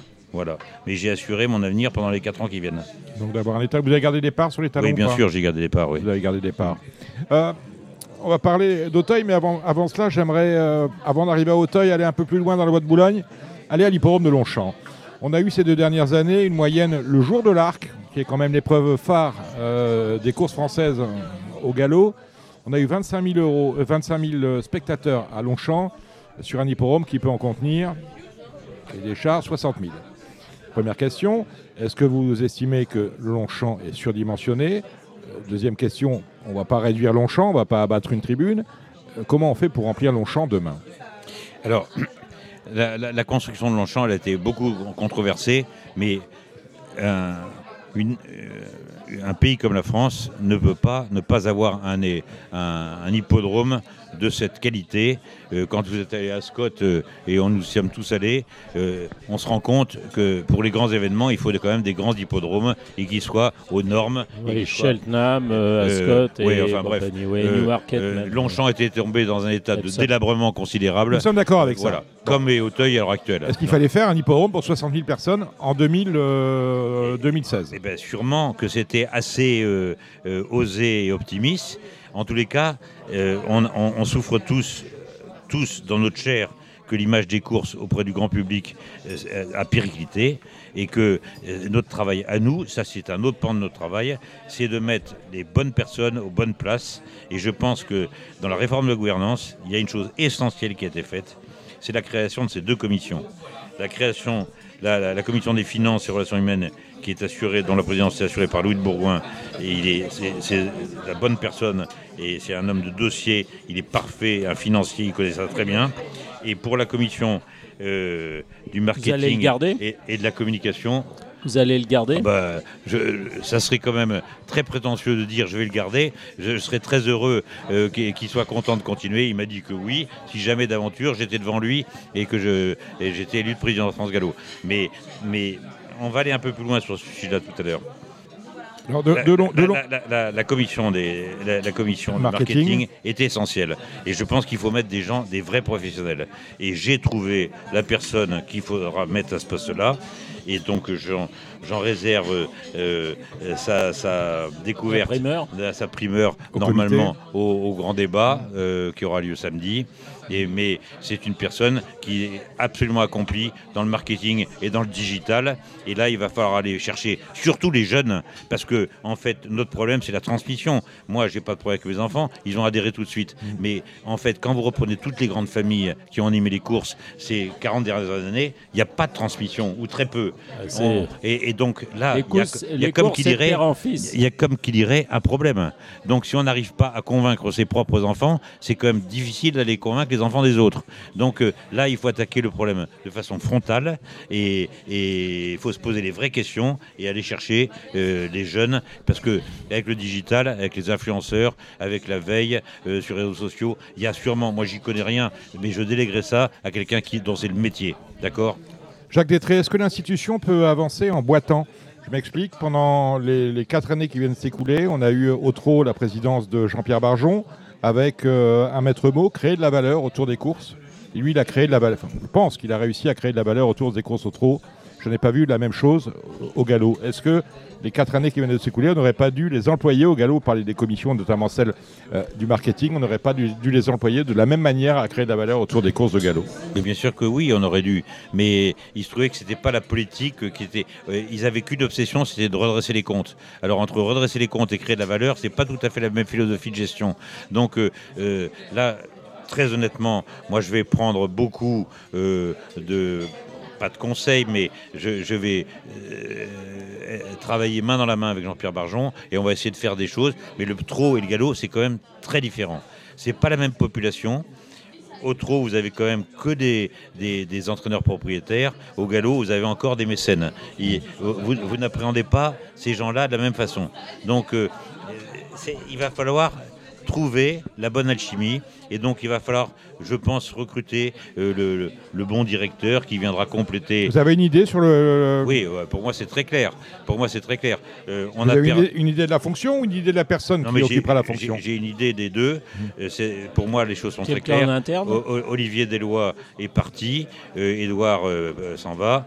Donc, on ne va pas tout déstabiliser. Et Henri Pourret devrait ah, bah avoir une promotion interne et devrait être directeur général de France Gallo. Moi, je suis suis absolument pour ça. Mais par contre, probablement qu'il ne couvrira pas l'ensemble des compétences requises. Euh, Il y, a- il il y a beaucoup de gens qui parlent de ça, encore que je n'en suis pas sûr. Tu connais beaucoup de mais- sujets. Mais en tous les cas, il ne pourra pas tout faire. Il est déjà submergé de travail. Peut-être qu'il faudra qu'il lâche certaines Donc, il- choses pour pouvoir s'occuper plus du management général. Il est très aimé par, euh, Par les le, équipes. par le personnel, par les équipes. Il est très aimé par les socioprofessionnels qu'il re- Radio Balance. qu'il- qu'il respecte. Et par Radio Balance. Et, et- et c'est un garçon qui a beaucoup de qualités. Et donc, si j'étais élu euh, président de France Gallo, j'en ferais mon directeur général. Alors de Longchamp, je reviens un peu sur Auteuil. Comment vous voyez Auteuil demain? On parle de 40 millions de travaux, il faut investir, mais plus que, plutôt qu'investir, il faut repenser totalement Auteuil de manière à le raccrocher à la ville. Aujourd'hui, quoi Est-ce qu'on que en c'est une dise, priorité d'abord? est-ce que c'est une priorité Mais pour vous? C'est-à-dire que ça va, euh, si on parle de l'obstacle, puisqu'on parle de l'obstacle, euh, on ne peut pas imaginer de redonner un, un- un coup de, un coup de pouce et une envie aux propriétaires euh, dans l'hôtel, dans l'Auteuil actuel. C'est juste impossible. Quand vous pensez que le salon du propriétaire, euh, pour ici faire servir à déjeuner, je parle de celui qui est au premier étage au-dessus des balances, et il faut que les plats traversent la, la- la cour et ils arrivent froids et une heure et demie après la commande, ça ne peut pas fonctionner. D'accord? Bon, ça c'est un détail, mais c'est quand même un détail très révélateur. Bon, moi, vous avez pas, vous avez pu noter que il y a deux ans, je me suis fracturé la cheville Oui. en, en glissant sur une vieille moquette. Déjà deux ans, c'était oui, l'année dernière, je Une vieille, ça passe vite. une vieille moquette usée. Mm. hein. Bon, heureusement, je n'ai pas fait de procès à France Gallo, Mm. mais mais euh, Il aurait pu manquer que ça. il y a- il y a- non, mais- ça aurait mais- fait des ans non mais je veux dire, non mais vous voyez ce que je veux dire, c'est c'est dans un état de vétusté. Si vous baladez dans les dans les dans les dans les coursives, etc., vous vous rendez compte dans quel état c'est. Donc déjà l'hippodrome, il nous coûte extrêmement cher en entretien régulier pour sauvegarder les apparences. Extrêmement cher. Euh, la, la tribune. C'est un peu le problème qu'on avait avec Longchamp il y a 10 ans. mais, hein. Non, mais de toute façon, la décision, la décision sera prise par la prochaine mandature. Nous avons eu l'élégance de ne pas lancer le projet avant que les élections soient passées. Mais ça fait cinq réunions du comité de modernisation d'Auteuil que nous organisons, et tout le monde dans ce comité où il y a des, des gens qui sont très objectifs. So- et- et c'est- ce sont- il- tout le monde est d'accord sur le fait que la rénovation est obligatoire. Alors après, il y a un niveau de, révo- de rénovation et surtout, il y a des projets qui sont un peu différents. En fait, après discussion avec la mairie de Paris, il semblerait que faire un hippodrome le plus vert possible et détruire les deux tribunes semble être le produit, le, le- le- le- le projet qui tient la corde. Et vous seriez plus sur un, une architecture façon Longchamp ou une, Non, architecture façon Cheltenham Non, mais on, on reconstruira pas la tribune mixte. On va la rénover. D'accord. Et on va la rénover. rénove. par, on va la rénover par tranche, mais on va la moderniser. On va la rendre euh, euh, accueillante euh, pour les gens qui vont la fréquenter. On va créer des loges pour les propriétaires, même étrangers, qui nous en demandent quand ils viennent, etc. On va faire tout ce qu'il faut pour que euh, ça soit qu'il y ait un espèce d'air de fête quand on va aux courses à, à Auteuil.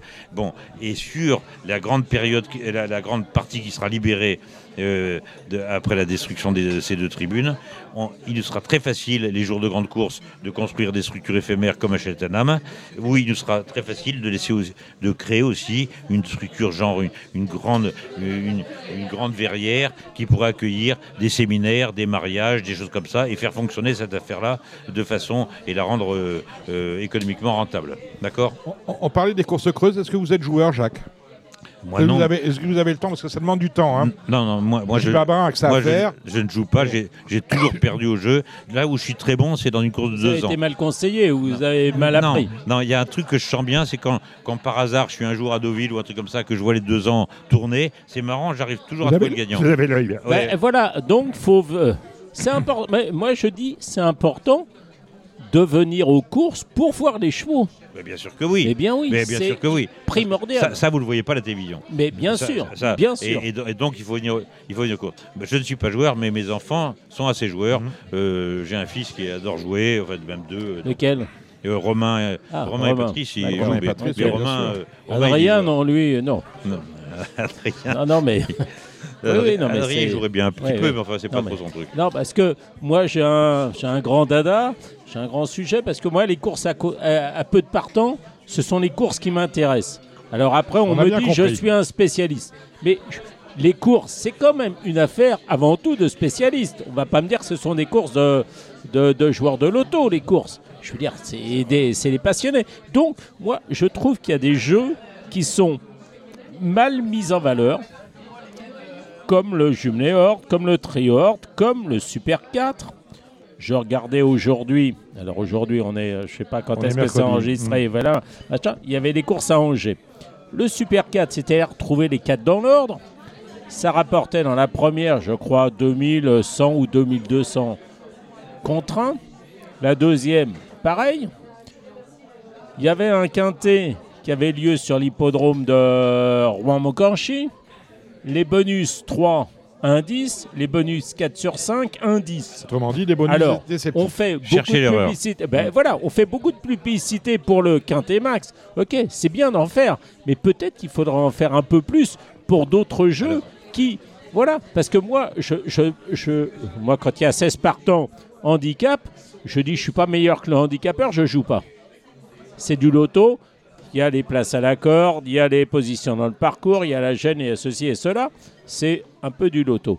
Donc je trouve que moi, les courses à peu de partants, les courses à conditions, les courses à Hauteuil, pareil. Moi, je, Non mais Gilles, alors là, des- voilà. je suis totalement en phase avec faut- vous parce que il je, faut éduquer aussi les turfistes. Euh, D'abord, euh, le, le jeu aux courses est un jeu intelligent.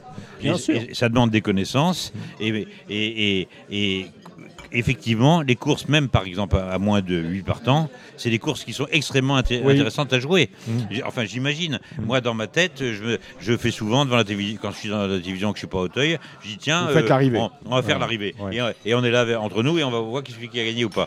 Mm. Et donc, il y a, y y y un des participants, un des, de- du, du conseil de l'obstacle qui s'appelle Patrick Klein, qui défend cette théorie que les courses à faible partant, on devrait, Radio Balance a reçu. on, on- on- on devrait pouvoir, on devrait pouvoir en tirer plus de bénéfices Mhm. au niveau du PMU. C'est bizarre, ça n'a pas l'air d'intéresser le PMU, mais là, peut-être que il va falloir insister un peu plus Oui, parce et que, que la tendance est quand même à en Mais avoir oui. un peu plus. mais non, on va essayer d'en avoir un peu moins. Mais en mais tous les cas, en tout il, cas, faut- elles existent. il faudrait qu'on essaie de sauver les meubles sur ces courses-là. Il y a sûrement moyen de leur donner une impulsion. Jacques, j'ai écouté euh, l'intervention de M. Richard Viel à l'Assemblée générale des éleveurs qui a eu lieu en août à Deauville. Et quand il a dit euh, les courses à peu de partants, euh, c'est trop facile, mais il ne connaît pas le sujet. Il ne connaît pas le sujet. Il, ne des- connaît des pas le sujet. Ben, je suis 14. désolé, il ne connaît pas euh, le sujet. Voilà. Ben voilà. Mais les Alors, courses à... Peut-être que les courses à joueurs, 14, c'est Les joueurs bien, mais- veulent des courses régulières, ils veulent aussi des courses régulières en termes de, de dopage. Et c'est un sujet dont on parle souvent à Ah, Radio Balance, le à nouveau quelquefois des recommandés. Euh, ce que demandent tous les turfistes, c'est un laboratoire d'analyse indépendant. euh, Indépendant celui, ou pas, on ne sait pas. On- Non, mais ça, c'est un- un- un- celui- indépendant, ça ça n'a pas de sens. non, Euh, parce que de toute façon, le laboratoire sera dépendant d'une façon ou d'une autre. ou alors un redéploiement de la lutte antidopage telle qu'elle existe aujourd'hui, parce que quand on voit les résultats, c'est final. On a quand même l'impression qu'il y a un ressenti sur le dopage qui n'est pas conforme aux résultats qu'on lit. Alors, euh, mon cher Dominique, je pense que la lutte antidopage, c'est un, secteur où euh, euh, on a beaucoup souffert parce que quand on voit des gens qui trichent de façon quasiment ouverte, il faut arriver à, à les attraper. Donc ça a été assez long et il a fallu une collaboration entre France Gallo et la police des jeux et le service spécial de M. Piala où je C'est ça, Oui, Monsieur c'est Piala, ça, hein, oui, oui. comme le cinéaste. Voilà. Alors, il y a plusieurs nouveautés. Il y en a une, déjà, qui est très importante. C'est que le laboratoire euh, national des courses hippiques vient de voir arriver dans son, dans son comité de direction un représentant de la police des jeux. Donc, ça, c'est passé il y a trois semaines. Donc, vous pouvez imaginer euh, les conséquences que ça va avoir. Ça va au moins retirer tous les doutes dans la tête des gens qui pensaient que le laboratoire n'était pas indépendant. C'est un laboratoire comme ça, son principal client, bien sûr, c'est France Gallo, puisqu'il appartient à France Gallo. Mais si ça été dans un autre laboratoire, le principal client, comme France Gallo, qui arrive avec euh, ses dizaines de milliers de clients, serait aussi intervenant que si le laboratoire lui appartenait. Donc cette, cette question ne se pose même pas, qu'il soit euh, forcément. Ce laboratoire, il est certifié, il est accrédité. Il y a euh, les, les- les courses de Hong Kong vont faire vérifier leur. C'est un laboratoire qui est Oui. parfaitement fiable. Ouais, c'est c'est pas ça qui me dérange. mais bien sûr que non, que ça vous dérange pas. Mais ça doit déranger personne. Ce qu'il faut, c'est arriver à gêner, à empêcher les gens d'utiliser des méthodes anormales pour faire gagner leurs chevaux. Et donc, peut-être qu'il faut changer la méthode de surveillance de ces personnes-là. Et il y a des choses qui coûtent plus cher que d'autres.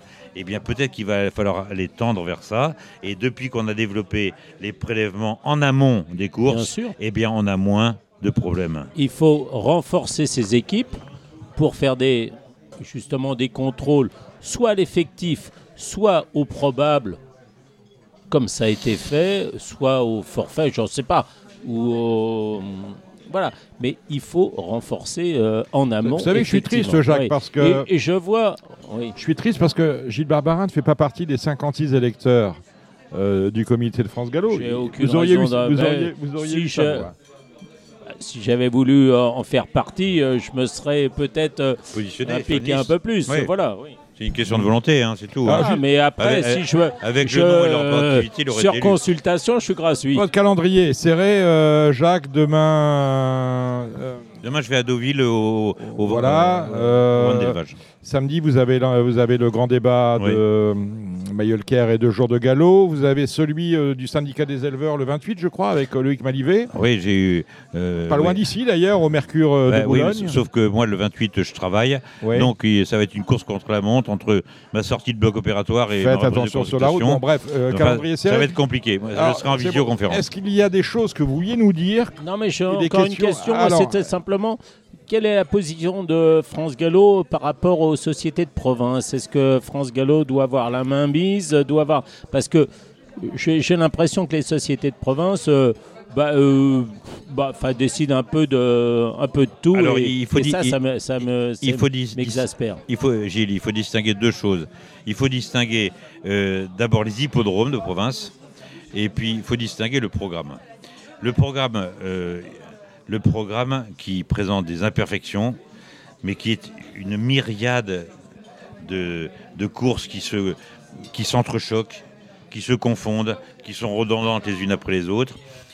J'ai essayé, euh, on a commencé sur le centre-est avec euh, Stéphane Calais de, de, réformer cette affaire-là. Le travail est considérable et je ne suis pas sûr que ça soit une tâche qui soit humaine, véritablement. Donc je pense qu'il va falloir que France Gallo attaque récupère le programme national et le gère. Et pour ce faire, il va falloir probablement, outre plus de main-d'œuvre, donc euh, France Gallo est en train de recruter euh, un, aide, euh, une personne pour aider Pierre Laperdrie en plat et, une autre pour aider Stéphane Calais en obstacle. Ou, prendre la main sur Stéphane Calais. Attendez, ça c'est autre chose, ça c'est des considérations internes. Euh, Stéphane Calais fait beaucoup de choses et il faut sûrement l'aider. Bon. Euh, faut que ça soit une équipe. Une, fois qu'on a dit ça, on n'a pas fini parce qu'en en fait, même à deux, ils n'y arriveront pas. Il y, a des algorithmes qui on va avoir football, recours à l'intelligence artificielle, aux algorithmes, et il va falloir qu'on attaque. Oui, mais c'est toujours pareil. Quand on veut faire quelque chose, il faut le faire à fond. Et si on le fait à fond, ça coûte de l'argent. Et, cet argent, il faut le prendre quelque part. Et puis ça fait des mécontents. et, voilà. Et donc, on va attaquer ça. Mm. Et après, il y a tout le côté psychologique. C'est quand il va falloir expliquer aux présidents des sociétés qu'en fait, leur course qui, qui était toujours à cette réunion-là, le jour de la fête foraine et tout ça, il va falloir le déplacer euh, quatre jours avant. Oui, mais d'accord, mais dans les, dans, les, dans les bleds et tout ça, c'est une révolution, si vous voulez. Quand euh, vous avez des courses à Gramma, c'est le week-end du 15 août, et eh ben c'est pas si on les met le week-end d'avant, ça va pas aller. Et je prends un exemple, quand euh, en plein on a voulu refaire un peu le programme du Sud-Est, ça a été un branle-bas de combat. Alors, en ce qui concerne les hippodromes premium de province, il va falloir quand même qu'on ait aussi un petit bras de fer avec le PMU, parce que les hippodromes de province, il y en a qui sont de très grande qualité, avec des pistes extraordinaires. Lyon, euh, Lyon par exemple. Et, moi, je pense qu'il va falloir remettre en avant les grandes courses de, de ces hippodromes-là, les grands prix, faire un espèce de circuit de Grand Prix. J'en parlais avec M. Euh, Monsieur Cheboub, qui était euh, très très féru de cette affaire-là pour Marseille. Et donc, euh, euh, il va falloir qu'on remette en avant le circuit des grandes épreuves. Création de valeur. Et création de valeur et les mettre en avant. Il n'y a pas que Deauville et Chantilly dans la vie.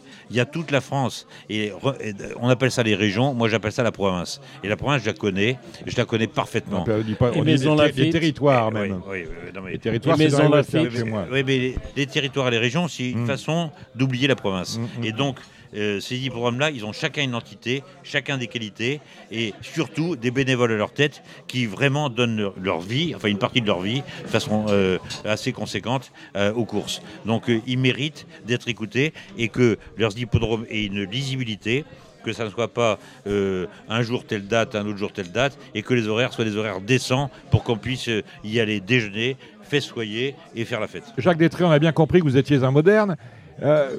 Comment allez-vous vous, situer euh, hum,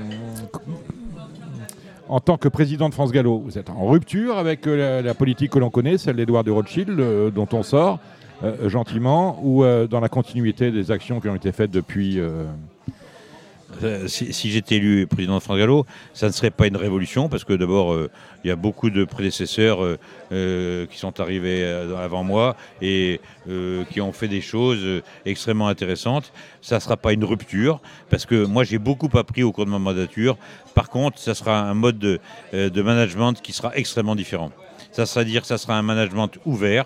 Euh, je me servirai euh, du comité comme on doit se servir du comité. C'est-à-dire que les gens qui sont compétents dans le comité et qui veulent euh, euh, rendre service à France Gallo, ils auront l'occasion de le faire. Et donc, euh, sur des sujets précis, je prendrai euh, euh, contact avec les gens concernés et je les mettrai dans la boucle. Et donc, ils ne se sentiront pas exclus. Euh, on a eu peut-être ce tort pendant la mandature précédente, notamment au moment de la- de- de- de- l'achat Thémis, de passer au-dessus de- du comité. Ça a été une erreur, mais d'un autre côté, c'est une erreur qui a été euh, extrêmement productive. C'est-à-dire qu'on a fait une affaire en or. hein. mais parce que ça a permis d'aller vite, d'accord? Le, le comité. On rappelle, on rappelle il- que Thémis a été acheté pour 140 euh, millions d'euros. oui, surtout à un taux d'intérêt de 1,1%. euh, voilà. Si on avait attendu, on serait c'est arrivé, si euh, c'est- ouais, voilà. Non, mais c'est Oui. une affaire et, Oui. sur le plan financier formidable. Mm. Et ça, notre président, il, il savait très bien faire ça. Donc, euh, euh, sûrement, j'irai pas cracher dans la soupe de la précédente mandature et j'y ai beaucoup appris. Mais n'empêche, il faut respecter les gens, mais il faut pas que les gens ralentissent le système. On n'est pas au comité pour emmerder le monde. On est au comité pour être positif. Donc moi, j'attends des gens qui soient positifs. Et je prends ce qu'il y a de positif dans chaque personne. S'il n'y a rien de positif, je prends rien. Et je passe au suivant. Vous comprenez? Eh ben, c'est le mot de la fin. Au suivant, Euh, au suivant ben, c'est la suite de Radio Valence avec le trot, le galop et des petits amusements divers et variés. Merci Gilles Barbarin, merci Jacques Détré d'être passé Merci par Radio beaucoup. Valence. Merci de m'avoir reçu. Merci.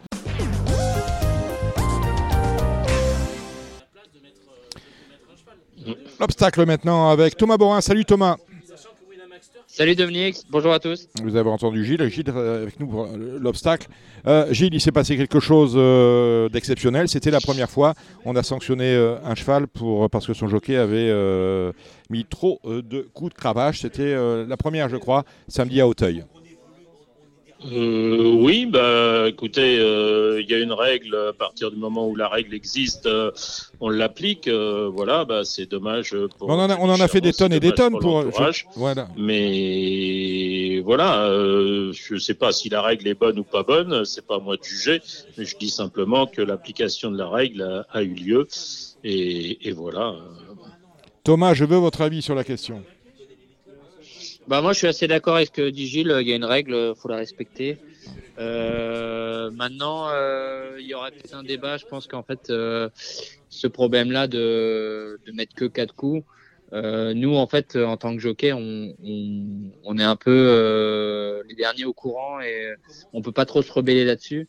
Je pense que voilà, là, là, ça a touché le propriétaire et l'entraîneur, et je pense que ça aurait peut-être été à eux de quand la sanction est passée d'intervenir, ils l'ont pas fait. Et bon, bah aujourd'hui, elle a été appliquée la règle et voilà, aujourd'hui ils en ont le, les conséquences. Et, mais bon, voilà, fallait peut-être euh, se réveiller avant, quoi, j'ai envie de dire. Et voilà qui est dit. Bon, on va pas épiloguer Voilà. là-dessus. Allez, on a une belle réunion. Enfin, on a une belle réunion à Auteuil. On a, on a encore triché sur le sur le Z5. Hein, Gilles, François de Gannet. Euh, il devait être euh, 14. Voilà, on a dû tirer de tous les côtés. On a tiré par les cheveux. Certains ont été rattrapés par la peau du cou. hein. et puis, euh, dès la publication des partants, patatras, Starvina s'en va. Comme ça, les apparences sont sauves. Ils sont plus que 13.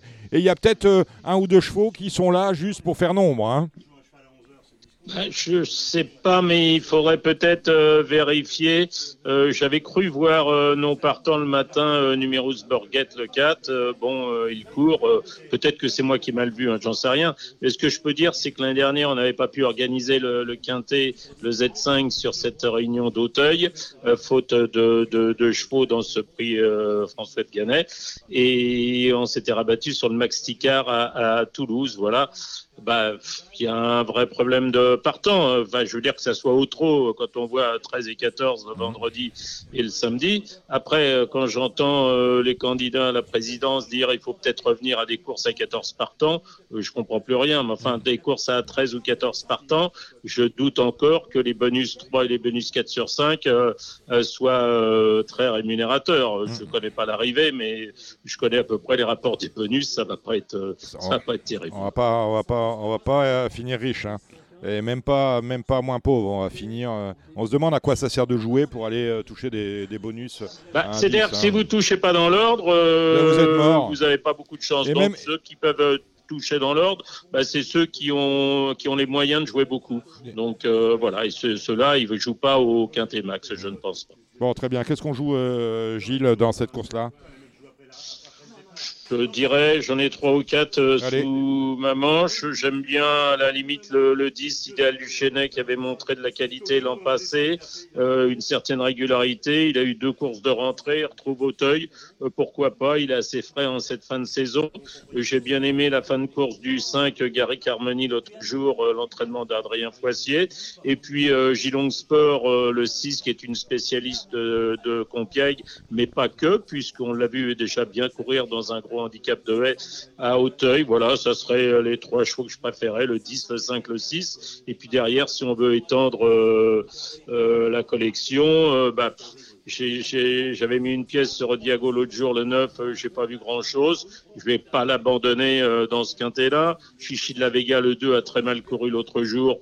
Euh, faut peut-être le reprendre. Et puis il y a, il y a bah là, c'est Claire Denet qui avait débuté chez Ga- Gaby Linders euh, avant d'être vendu pour euh, l'Angleterre et qui revient euh, en France. Euh, bon, voilà.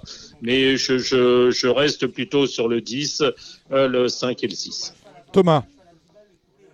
Moi, j'avais vu aussi un petit peu des chevaux comme ça. Après, moi, j'aime bien euh, voilà, Gary Carmoni et Numerus Borghet qui ont bien couru l'autre jour à Compiègne. Euh, je reprendrai cette ligne-là, euh, qui était devant Idéal du Chenet. Mais Idéal du Chenet, je pense que voilà, il va courir en progrès, donc je pense qu'il faut le mettre. J'aime beaucoup Éclair Denet. Et euh, je mettrai en spéculatif en fin de combinaison le 14 Yeroon Lord. Euh, L'autre jour, c'était très bien à Compiègne, c'était dans un bon lot. Euh, après, avec ce petit poids-là, un petit poids, euh, je pense qu'il il peut être intéressant à suivre. Votre, votre outsider, je le rappelle, Thomas a gagné Perceval la semaine dernière. C'était pas mal. On va attaquer Ouais. tout de suite, on va pas Ouais. les faire dans l'ordre. Le Renault du Vivier, c'est le groupe 1 de la, la journée, euh, des 4 ans au départ. Vous montez Libéchio, qu'est-ce qu'on peut en dire, euh, Thomas Le numéro 6 Eh ben, Libeccio, il a très bien couru euh, lors de la- sa dernière course. Il s'est classé troisième. Euh, voilà, on va on va jouer pour les places. Je pense que pour moi, euh, dans cette course-là, il y a Losange Bleu, voilà, qui fait partie un peu d'épouvantail. Le 7. Euh, L'autre jour, il nous a bien montré sa forme. Et euh, j'aime beaucoup aussi la jument de Michael Serrer, la July Flower, qui, a été impressionnante le dernier coup et qui euh, a montré ses ambitions. Donc euh, pour moi, c'est les deux chevaux de la course. Et après, je pense qu'il y a de la place pour prendre les, places. Et puis, il faut pas oublier Wimper Japon. Japon, faut le reprendre sur sa course de l'autre jour. L'autre jour, je pense qu'il il a manqué un peu de maturité, il a un peu consommé. Je pense qu'il va y avoir du rythme, ils vont pouvoir le monter un peu différemment. Donc, je pense qu'il a à reprendre. Et Wimper, voilà, modèle de régularité qui, fait toutes ses courses à l'heure actuelle. Donc, euh, voilà, c'est pour moi les 4-5 chevaux avec le mien, quoi. Je pense que c'est les 4-5 chevaux de la course. Vous validez, euh, Gilles? Oui, euh, dans l'ensemble, je valide. C'est-à-dire que le 7, Losange Bleu, lui, euh, il a une valeur bien établie. Il a montré euh, sa forme. il a du métier. bon, c'est le, c'est la base pour ceux qui font des jeux combinés. Le 7, Euh, c'est vrai que le 9, Julie Fl- Flower, elle a terminé l'autre jour. Moi, j'ai rarement vu un cheval terminer comme ça entre la dernière et le poteau, parce qu'il avait pris son compte hein, quand même, et puis il n'a pas faibli, hein, Dream Messenger ce jour-là. Donc euh, bon, après, elle a, elle a pas beaucoup de métier, elle a couru deux fois, le 9. Euh, bah, Japon, je pense aussi, euh, l'autre jour, c'était un peu mon interdit, enfin pas mon interdit, mais mon impasse, parce qu'il n'avait pas beaucoup de métier, il n'avait pas battu grand-chose. Là, il a une course de plus, il a désormais trois parcours. Je pense que là, on peut le reprendre, et puis Wimper, le 2, il a montré montré ses limites. Je pense pas qu'il puisse refaire euh, le 7 Losange Bleu. Après, bah, tout est permis. Libetcho, bien sûr, le 6. Pourquoi pas Carlton du Berlay également le 4 pour une petite place. Bon, si vous êtes d'accord, c'est magnifique. Le prix chalet, il y en a que 5, on n'y passe pas 10 minutes. Thomas, quels sont les vôtres? Oui, mais, oui, mais c'est des bons Bah, chevaux, oui. Ouais, par contre, c'est un très bon lot. Euh, après, Candy Park, l'autre jour, il m'a vraiment fait une très grosse impression. Euh, J'irai sur l'As, moi. Oui, euh, bah, il y a aussi Dazodrim hein, qui a très bien gagné le 4 euh, à l'occasion de ses débuts dans le prix Emilius. Et puis il y a aussi euh, Kentucky Wood euh, qui, euh, qui a fait grosse impression le 24 octobre, débarrassé de Calibre euh, après la chute de Calibre à la dernière haie. Bah, c'est pas une course si facile, mais c'est vrai que Candy Park Class offre peut-être les meilleures garanties par rapport aux 2 et aux 4, mais euh, course très intéressante avec 5 chevaux euh, euh, de qualité. La deuxième, c'est le prix Kérim, réservé à des pouliches âgées de 3 ans. Gilles Bah, je détacherai, enfin, je, je mettrai une pièce sur le 7 Cabal, la QPS de Anne-Sophie euh, Paco, voilà, qui vient de terminer troisième euh, à Hauteuil de Esperia et Manon. Je tenterai ça, de préférence, euh, de préférence au 6 euh, Lady Martha, et puis au 3 Frofouas, qui a, contre elle de débuter à Hauteuil, avoir très peu de métier. Thomas Ouais, je suis assez d'accord avec Gilles. Moi, euh, le 7 et le 6, pour moi, euh, voilà, la ligne est bonne. Et euh, j'ai bien aimé aussi Galaxy Déné. Je pense que c'est une jument qui est régulière dans un lot comme ça. Euh, voilà, je prends en troisième, moi je prendrais Galaxy Déné à la place de Froufrouas. Oui, moi c'était ma quatrième, donc on est d'accord. Voilà, Si on est une cinquième, j'avais mis là Solton. Voilà. Voilà, pareil. La, la troisième, ils sont 8 dans un handicap pour euh, des euh, 4 ans, on est sur le steeple. Parcours euh, assez vite, 3500 mètres, Gilles. Oui. Ben, malheureusement, ils sont que 8 au départ. Un handicap 8 partants, euh, c'est pas terrible. On paye les sept premiers, on le paye les deux, sept je premiers, me faut rester debout. euh, On très bien les- à l'occasion. Je crois que c'était ses débuts à Hauteuil, l'autre jour en steeple, en tout cas. Euh, je la reprendrai. Euh, derrière, je mettrai le 4 Oil of Bamboo, hein, qui a débuté euh, en steeple, enfin, qui, est- qui a fait un retour en steeple très satisfaisant. Et puis le 5, Lady Cœur. Thomas. Bah, totalement d'accord avec Gilles. Voilà, c'était les trois chevaux que j'avais vus. Et si on va en mettre une quatrième, je mettrais Jaguar du Jaguar des Obos. Donc, ouais, 2, 3, 4, 5, c'était pour moi les quatre chevaux de la course. La quatrième, c'est le prix Boom, une épreuve réservée à des 4 ans, à des 5 ans et plus. On est sur euh, le parcours de haie 3600 mètres. Avec toi, Thomas. Et ben moi, je vais prendre les, les chevaux habituels, hein, Super Flamme, Henri Brulard et Fred. Voilà, c'est les, les trois chevaux qui, dans ces catégories-là, font tout le temps les arrivées. On peut toujours compter sur eux. Et euh, voilà, s'il faut une quatrième, je prendrais Air Dream qui se monte dernier. Et là, on est que 9 partants, donc euh, il y aura peut-être moins de chemin à refaire que quand ils sont 16. Donc en, dans le terrain lourd, en spéculatif, euh, je mettrais le, le 8 Air Dream. Gilles. Ben euh, oui, ce que je voudrais souligner aussi, c'est que les, on est dans la deuxième épreuve du handicap euh, divisé.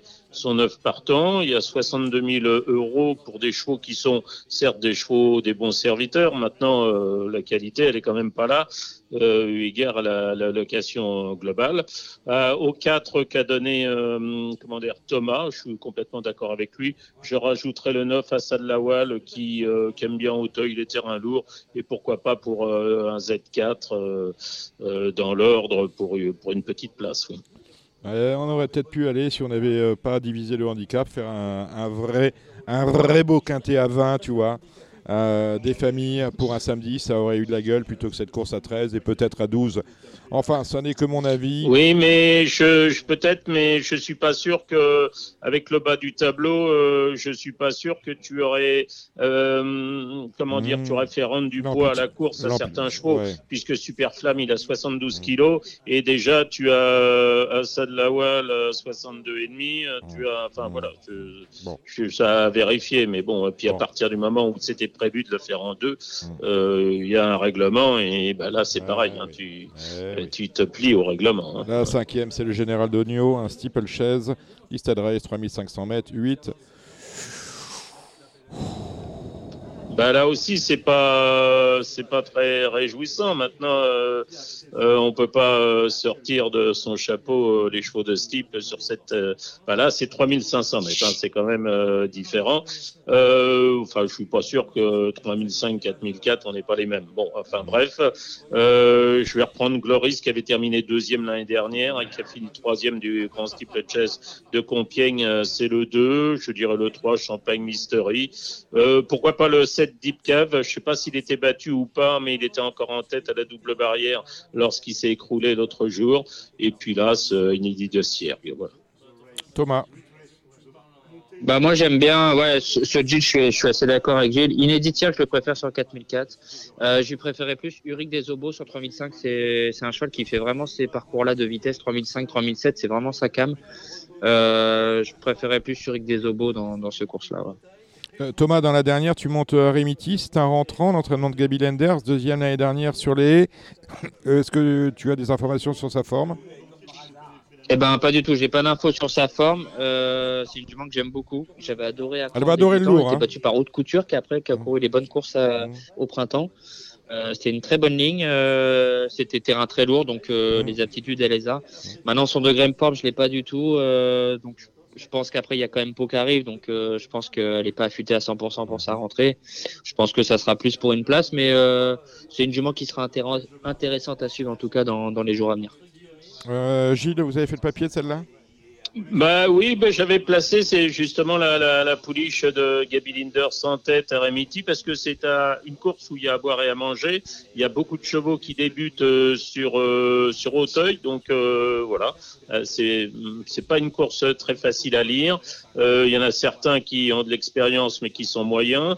Euh, Remiti, euh, bah, ça dépend, ça dépend d'un entraînement qui présente quand même assez près ses chevaux. Alors euh, certes, elle débute euh, à Hauteuil, mais bon, pourquoi pas C'est c'est un coup de poker, c'est c'est amusant à tenter, bien sûr. Euh, derrière, je dirais le, bah, le Macar de service là, qui a du métier mais qui débute à Hauteuil, le, Le 2, deux. Alrantero. Euh, pourquoi pas aussi euh, Dalpalas, le Nicole qui avait débuté euh, dans le Fino en- l'année dernière et puis qui a eu une absence et qui, qui retrouve euh, Alantero justement le, le 2, donc euh, Dalpalas. Et puis derrière, pourquoi pas le 5 Jumping Charlie, un AQPS qui a qui a triomphé à Lyon-Paris. Voilà, mais liste non exhaustive. Thomas, vous avez vu d'autres d'autres choses? Bah alors moi j'espère que Gilles a raison avec la mienne, j'espère qu'il l'a placé en tête et que, que- Il a souvent raison. que, hein. que Gilles aura que Gilles aura raison, j'espère en tout cas.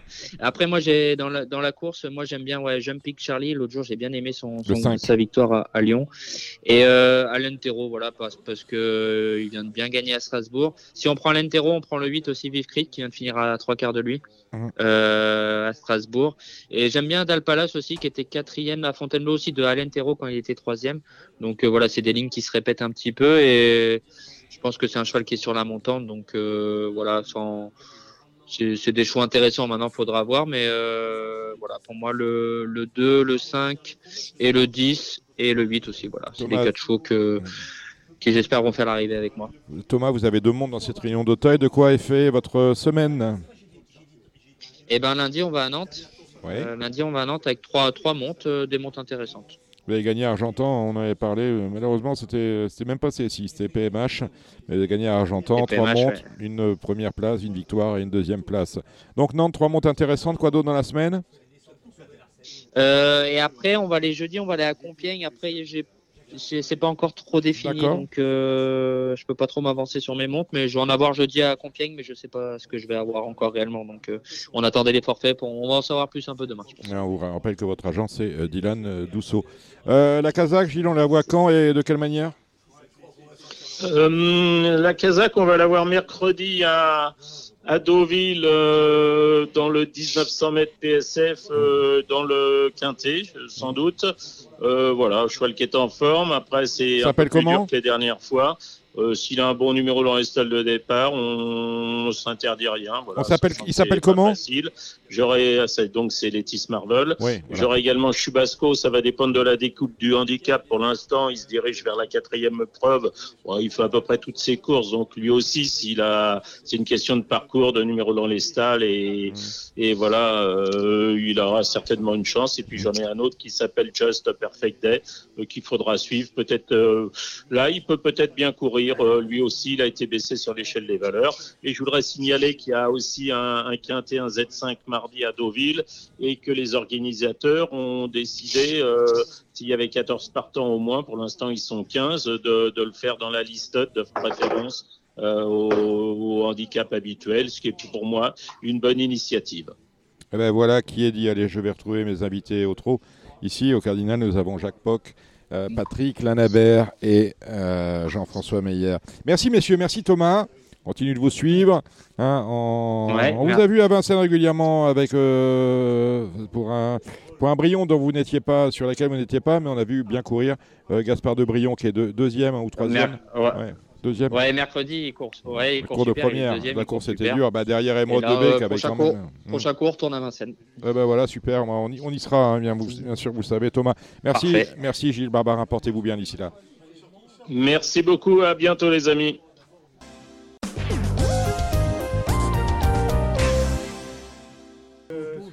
Ah ben écoutez, l'émission a été longue hein, avec toute l'équipe Expendables. Patrick Lanabert, vous revenez de me, me voir quand vous voulez. Salut Patrick. Là, vous repartez Oui, dans la Dominique. Creuse, vous reparlez dans la Creuse. Non, je suis là. Voilà, mais euh, vous vivez dans la Creuse maintenant. Euh, J'alterne. J'alterne. Mais la, la Creuse, c'est où? C'est dans quelle ville? Je connais qu'Argenton là-bas. Ah non, non, je veux pas qu'on vienne me Ouais, faire euh, des trucs. Je connais, non, non. je connais Argenton parce que j'ai souvenir d'un steak que j'ai mangé là-bas il y a très longtemps en revenant de Limoges où j'étais allé voir un match de basket, le CFP Ouais. Limoges à l'époque. Je m'étais arrêté déjeuner, c'était un samedi midi ou un dimanche midi. Une très jolie à- ville, à Argenton-sur-Creuse. sur Creuse. Michel Sapin en était le maire, c'est ça? Exact. Et voilà, vous voyez, je connaissais, je connais Mm. un peu ma géographie euh, et ma géographie politique. Salut Jacques Jacques Pauque. Bah, Est-ce qu'il y a un, un bouquin en préparation? Oh non, non, bah, c'est fini maintenant. C'est je, suis- fini Je suis trop vieux. Je suis, Pas pourquoi je suis atteint par les Non, il y a plein de choses à dire. Non, mais en revanche, vos, vos chroniques dans. Enfin, moi, je vous Oui, fais ce que je vous voulez. rigole, Vos chroniques rigole. dans Facebook, vous auriez tout intérêt à les retravailler, à les publier. parce que Ça, ça ferait Absolument. un bouquin non, riche en non, anecdotes. non, bah non, si, si. Bah, vous donnez, de- donnez- C'est limité les courses. envoyez hein. les, feuillets le à que je suis Jean-François, vous d'accord- les corrigera. Je suis Ouais, d'accord on avec va lui. mettre faut- ça en forme. Ah, je vais pas corriger Non, parce que ça tire de tous les côtés quand même, hein, par moment. Parce qu'on est dans la digression. hein. On commence là, on arrive là, on ne sait pas où on va. Mais c'est très riche. Oui, Jacques, on on vous a coupé la parole. Non, c'est pas grave. J'étais d'accord avec Patrick. Faut, Ah, mais vous êtes le seul, a priori. Parce que Non, mais il n'a pas que des groupez- amis. Hein. Quand vous groupez les, il veut grouper les enjeux sur une course, d'accord, mais Ouais. ça marche plus. Ah, bah non, ça marche plus. Le V75, ça marche. Voilà. Trouver les 7 gagnants, c'est un loto déguisé, c'est un, loto intelligent. Exactement, le V75. Mais pourquoi Tu es joueur de course, tu trouves les 7 gagnants, c'est un miracle peut-être. Mais t'es pas joueur de course, t'as le spot alors. Eh, c'est ça exactement. Jean-François. J'espère qu'on arrivera un jour euh, sur les paris à cote fixe. Je sais qu'il y a beaucoup d'obstacles et tout. Et que le, bah, excuse-moi, mais les, mais les jeunes, il faut penser aux jeunes, Jacques. Bien les sûr. jeunes maintenant, ils jouent qu'avec la cote fixe. hein. Euh, Voilà. Il y en a à côté, un jeune à côté de moi. Bah, il n'est pas Il si ne jeune que ça. Il fait fixe, jeune. mais- Mais oh, Ouais. Ouais, Bon. voilà, la cote fixe, euh, pour ça, faudra y venir parce que il y a trop de, il y a- c'est trop compliqué avec la cote fixe. Vous savez ce que vous allez toucher. Mm. Là, il y a moyen de faire quelque chose, mais bon, euh, il y a plein d'obstacles. Moi, j'avais donné des suggestions à un moment. Euh, essayer d'avoir l'autorisation déjà, c'est compliqué. Mhm. Mais commencez par les groupes 1, parce qu'on dit, euh, oui, oui, il pourrait y avoir de la triche ou quoi que ce soit. Commencez par les groupes 1, vous allez voir pour les valeurs des talons, tout ça, s'il y aura de la triche ou quoi. Il n'y aura rien du tout. Il faut défendre les valeurs. Vous y ajoutez quelque chose, Patrick Ouais, j'ai juste oublié de dire que, Oui. étant donné que je vais avoir beaucoup plus de temps, Oui. je me mets à écrire un livre sur mes 40 ans de traversée épique. Ah ben voilà, ah, ça, m'intéresse. Tiens, justement, vous me faites penser à, à ça. Et on a reçu Jean-François Prey il y a un mois, un mois et demi de cela. Il a commis un livre euh, sur euh, le cheval à la télé. Et ce petit livre, euh, Radio Balance va en acheter 30. Comment vous avez acheté des bouquins, euh, Jacques Pauque Et on les fera gagner au moment de Noël à nos plus fidèles auditeurs. Merci Anna Labouras d'être passé à Radio Balance, fait plaisir. Avec plaisir. Très discret comme fois. garçon. Oui, hein. Ah, fait. Très discret. Alors on remercie ceux qui ont participé à notre émission, nos invités. Tout d'abord, Patrick Lanabert, il était là. Jacques Détré, une émission enregistrée le 22. Euh, Gilles Barbarin et euh, Alexandre de Koopman. Sans oublier notre réalisateur, Samy Boisa. Et on se retrouve la semaine prochaine avec un autre candidat à France Gallo. Cette fois, c'est euh, Louis de Bourgoin qui sera, je vais oser quand même, qui sera sur la sellette. Allez, à très vite, portez-vous bien. C'était l'émission Radio Balance. Transformez les conseils des experts en gains grâce aux 150 euros de bonus pour l'ouverture de votre compte theturf.fr.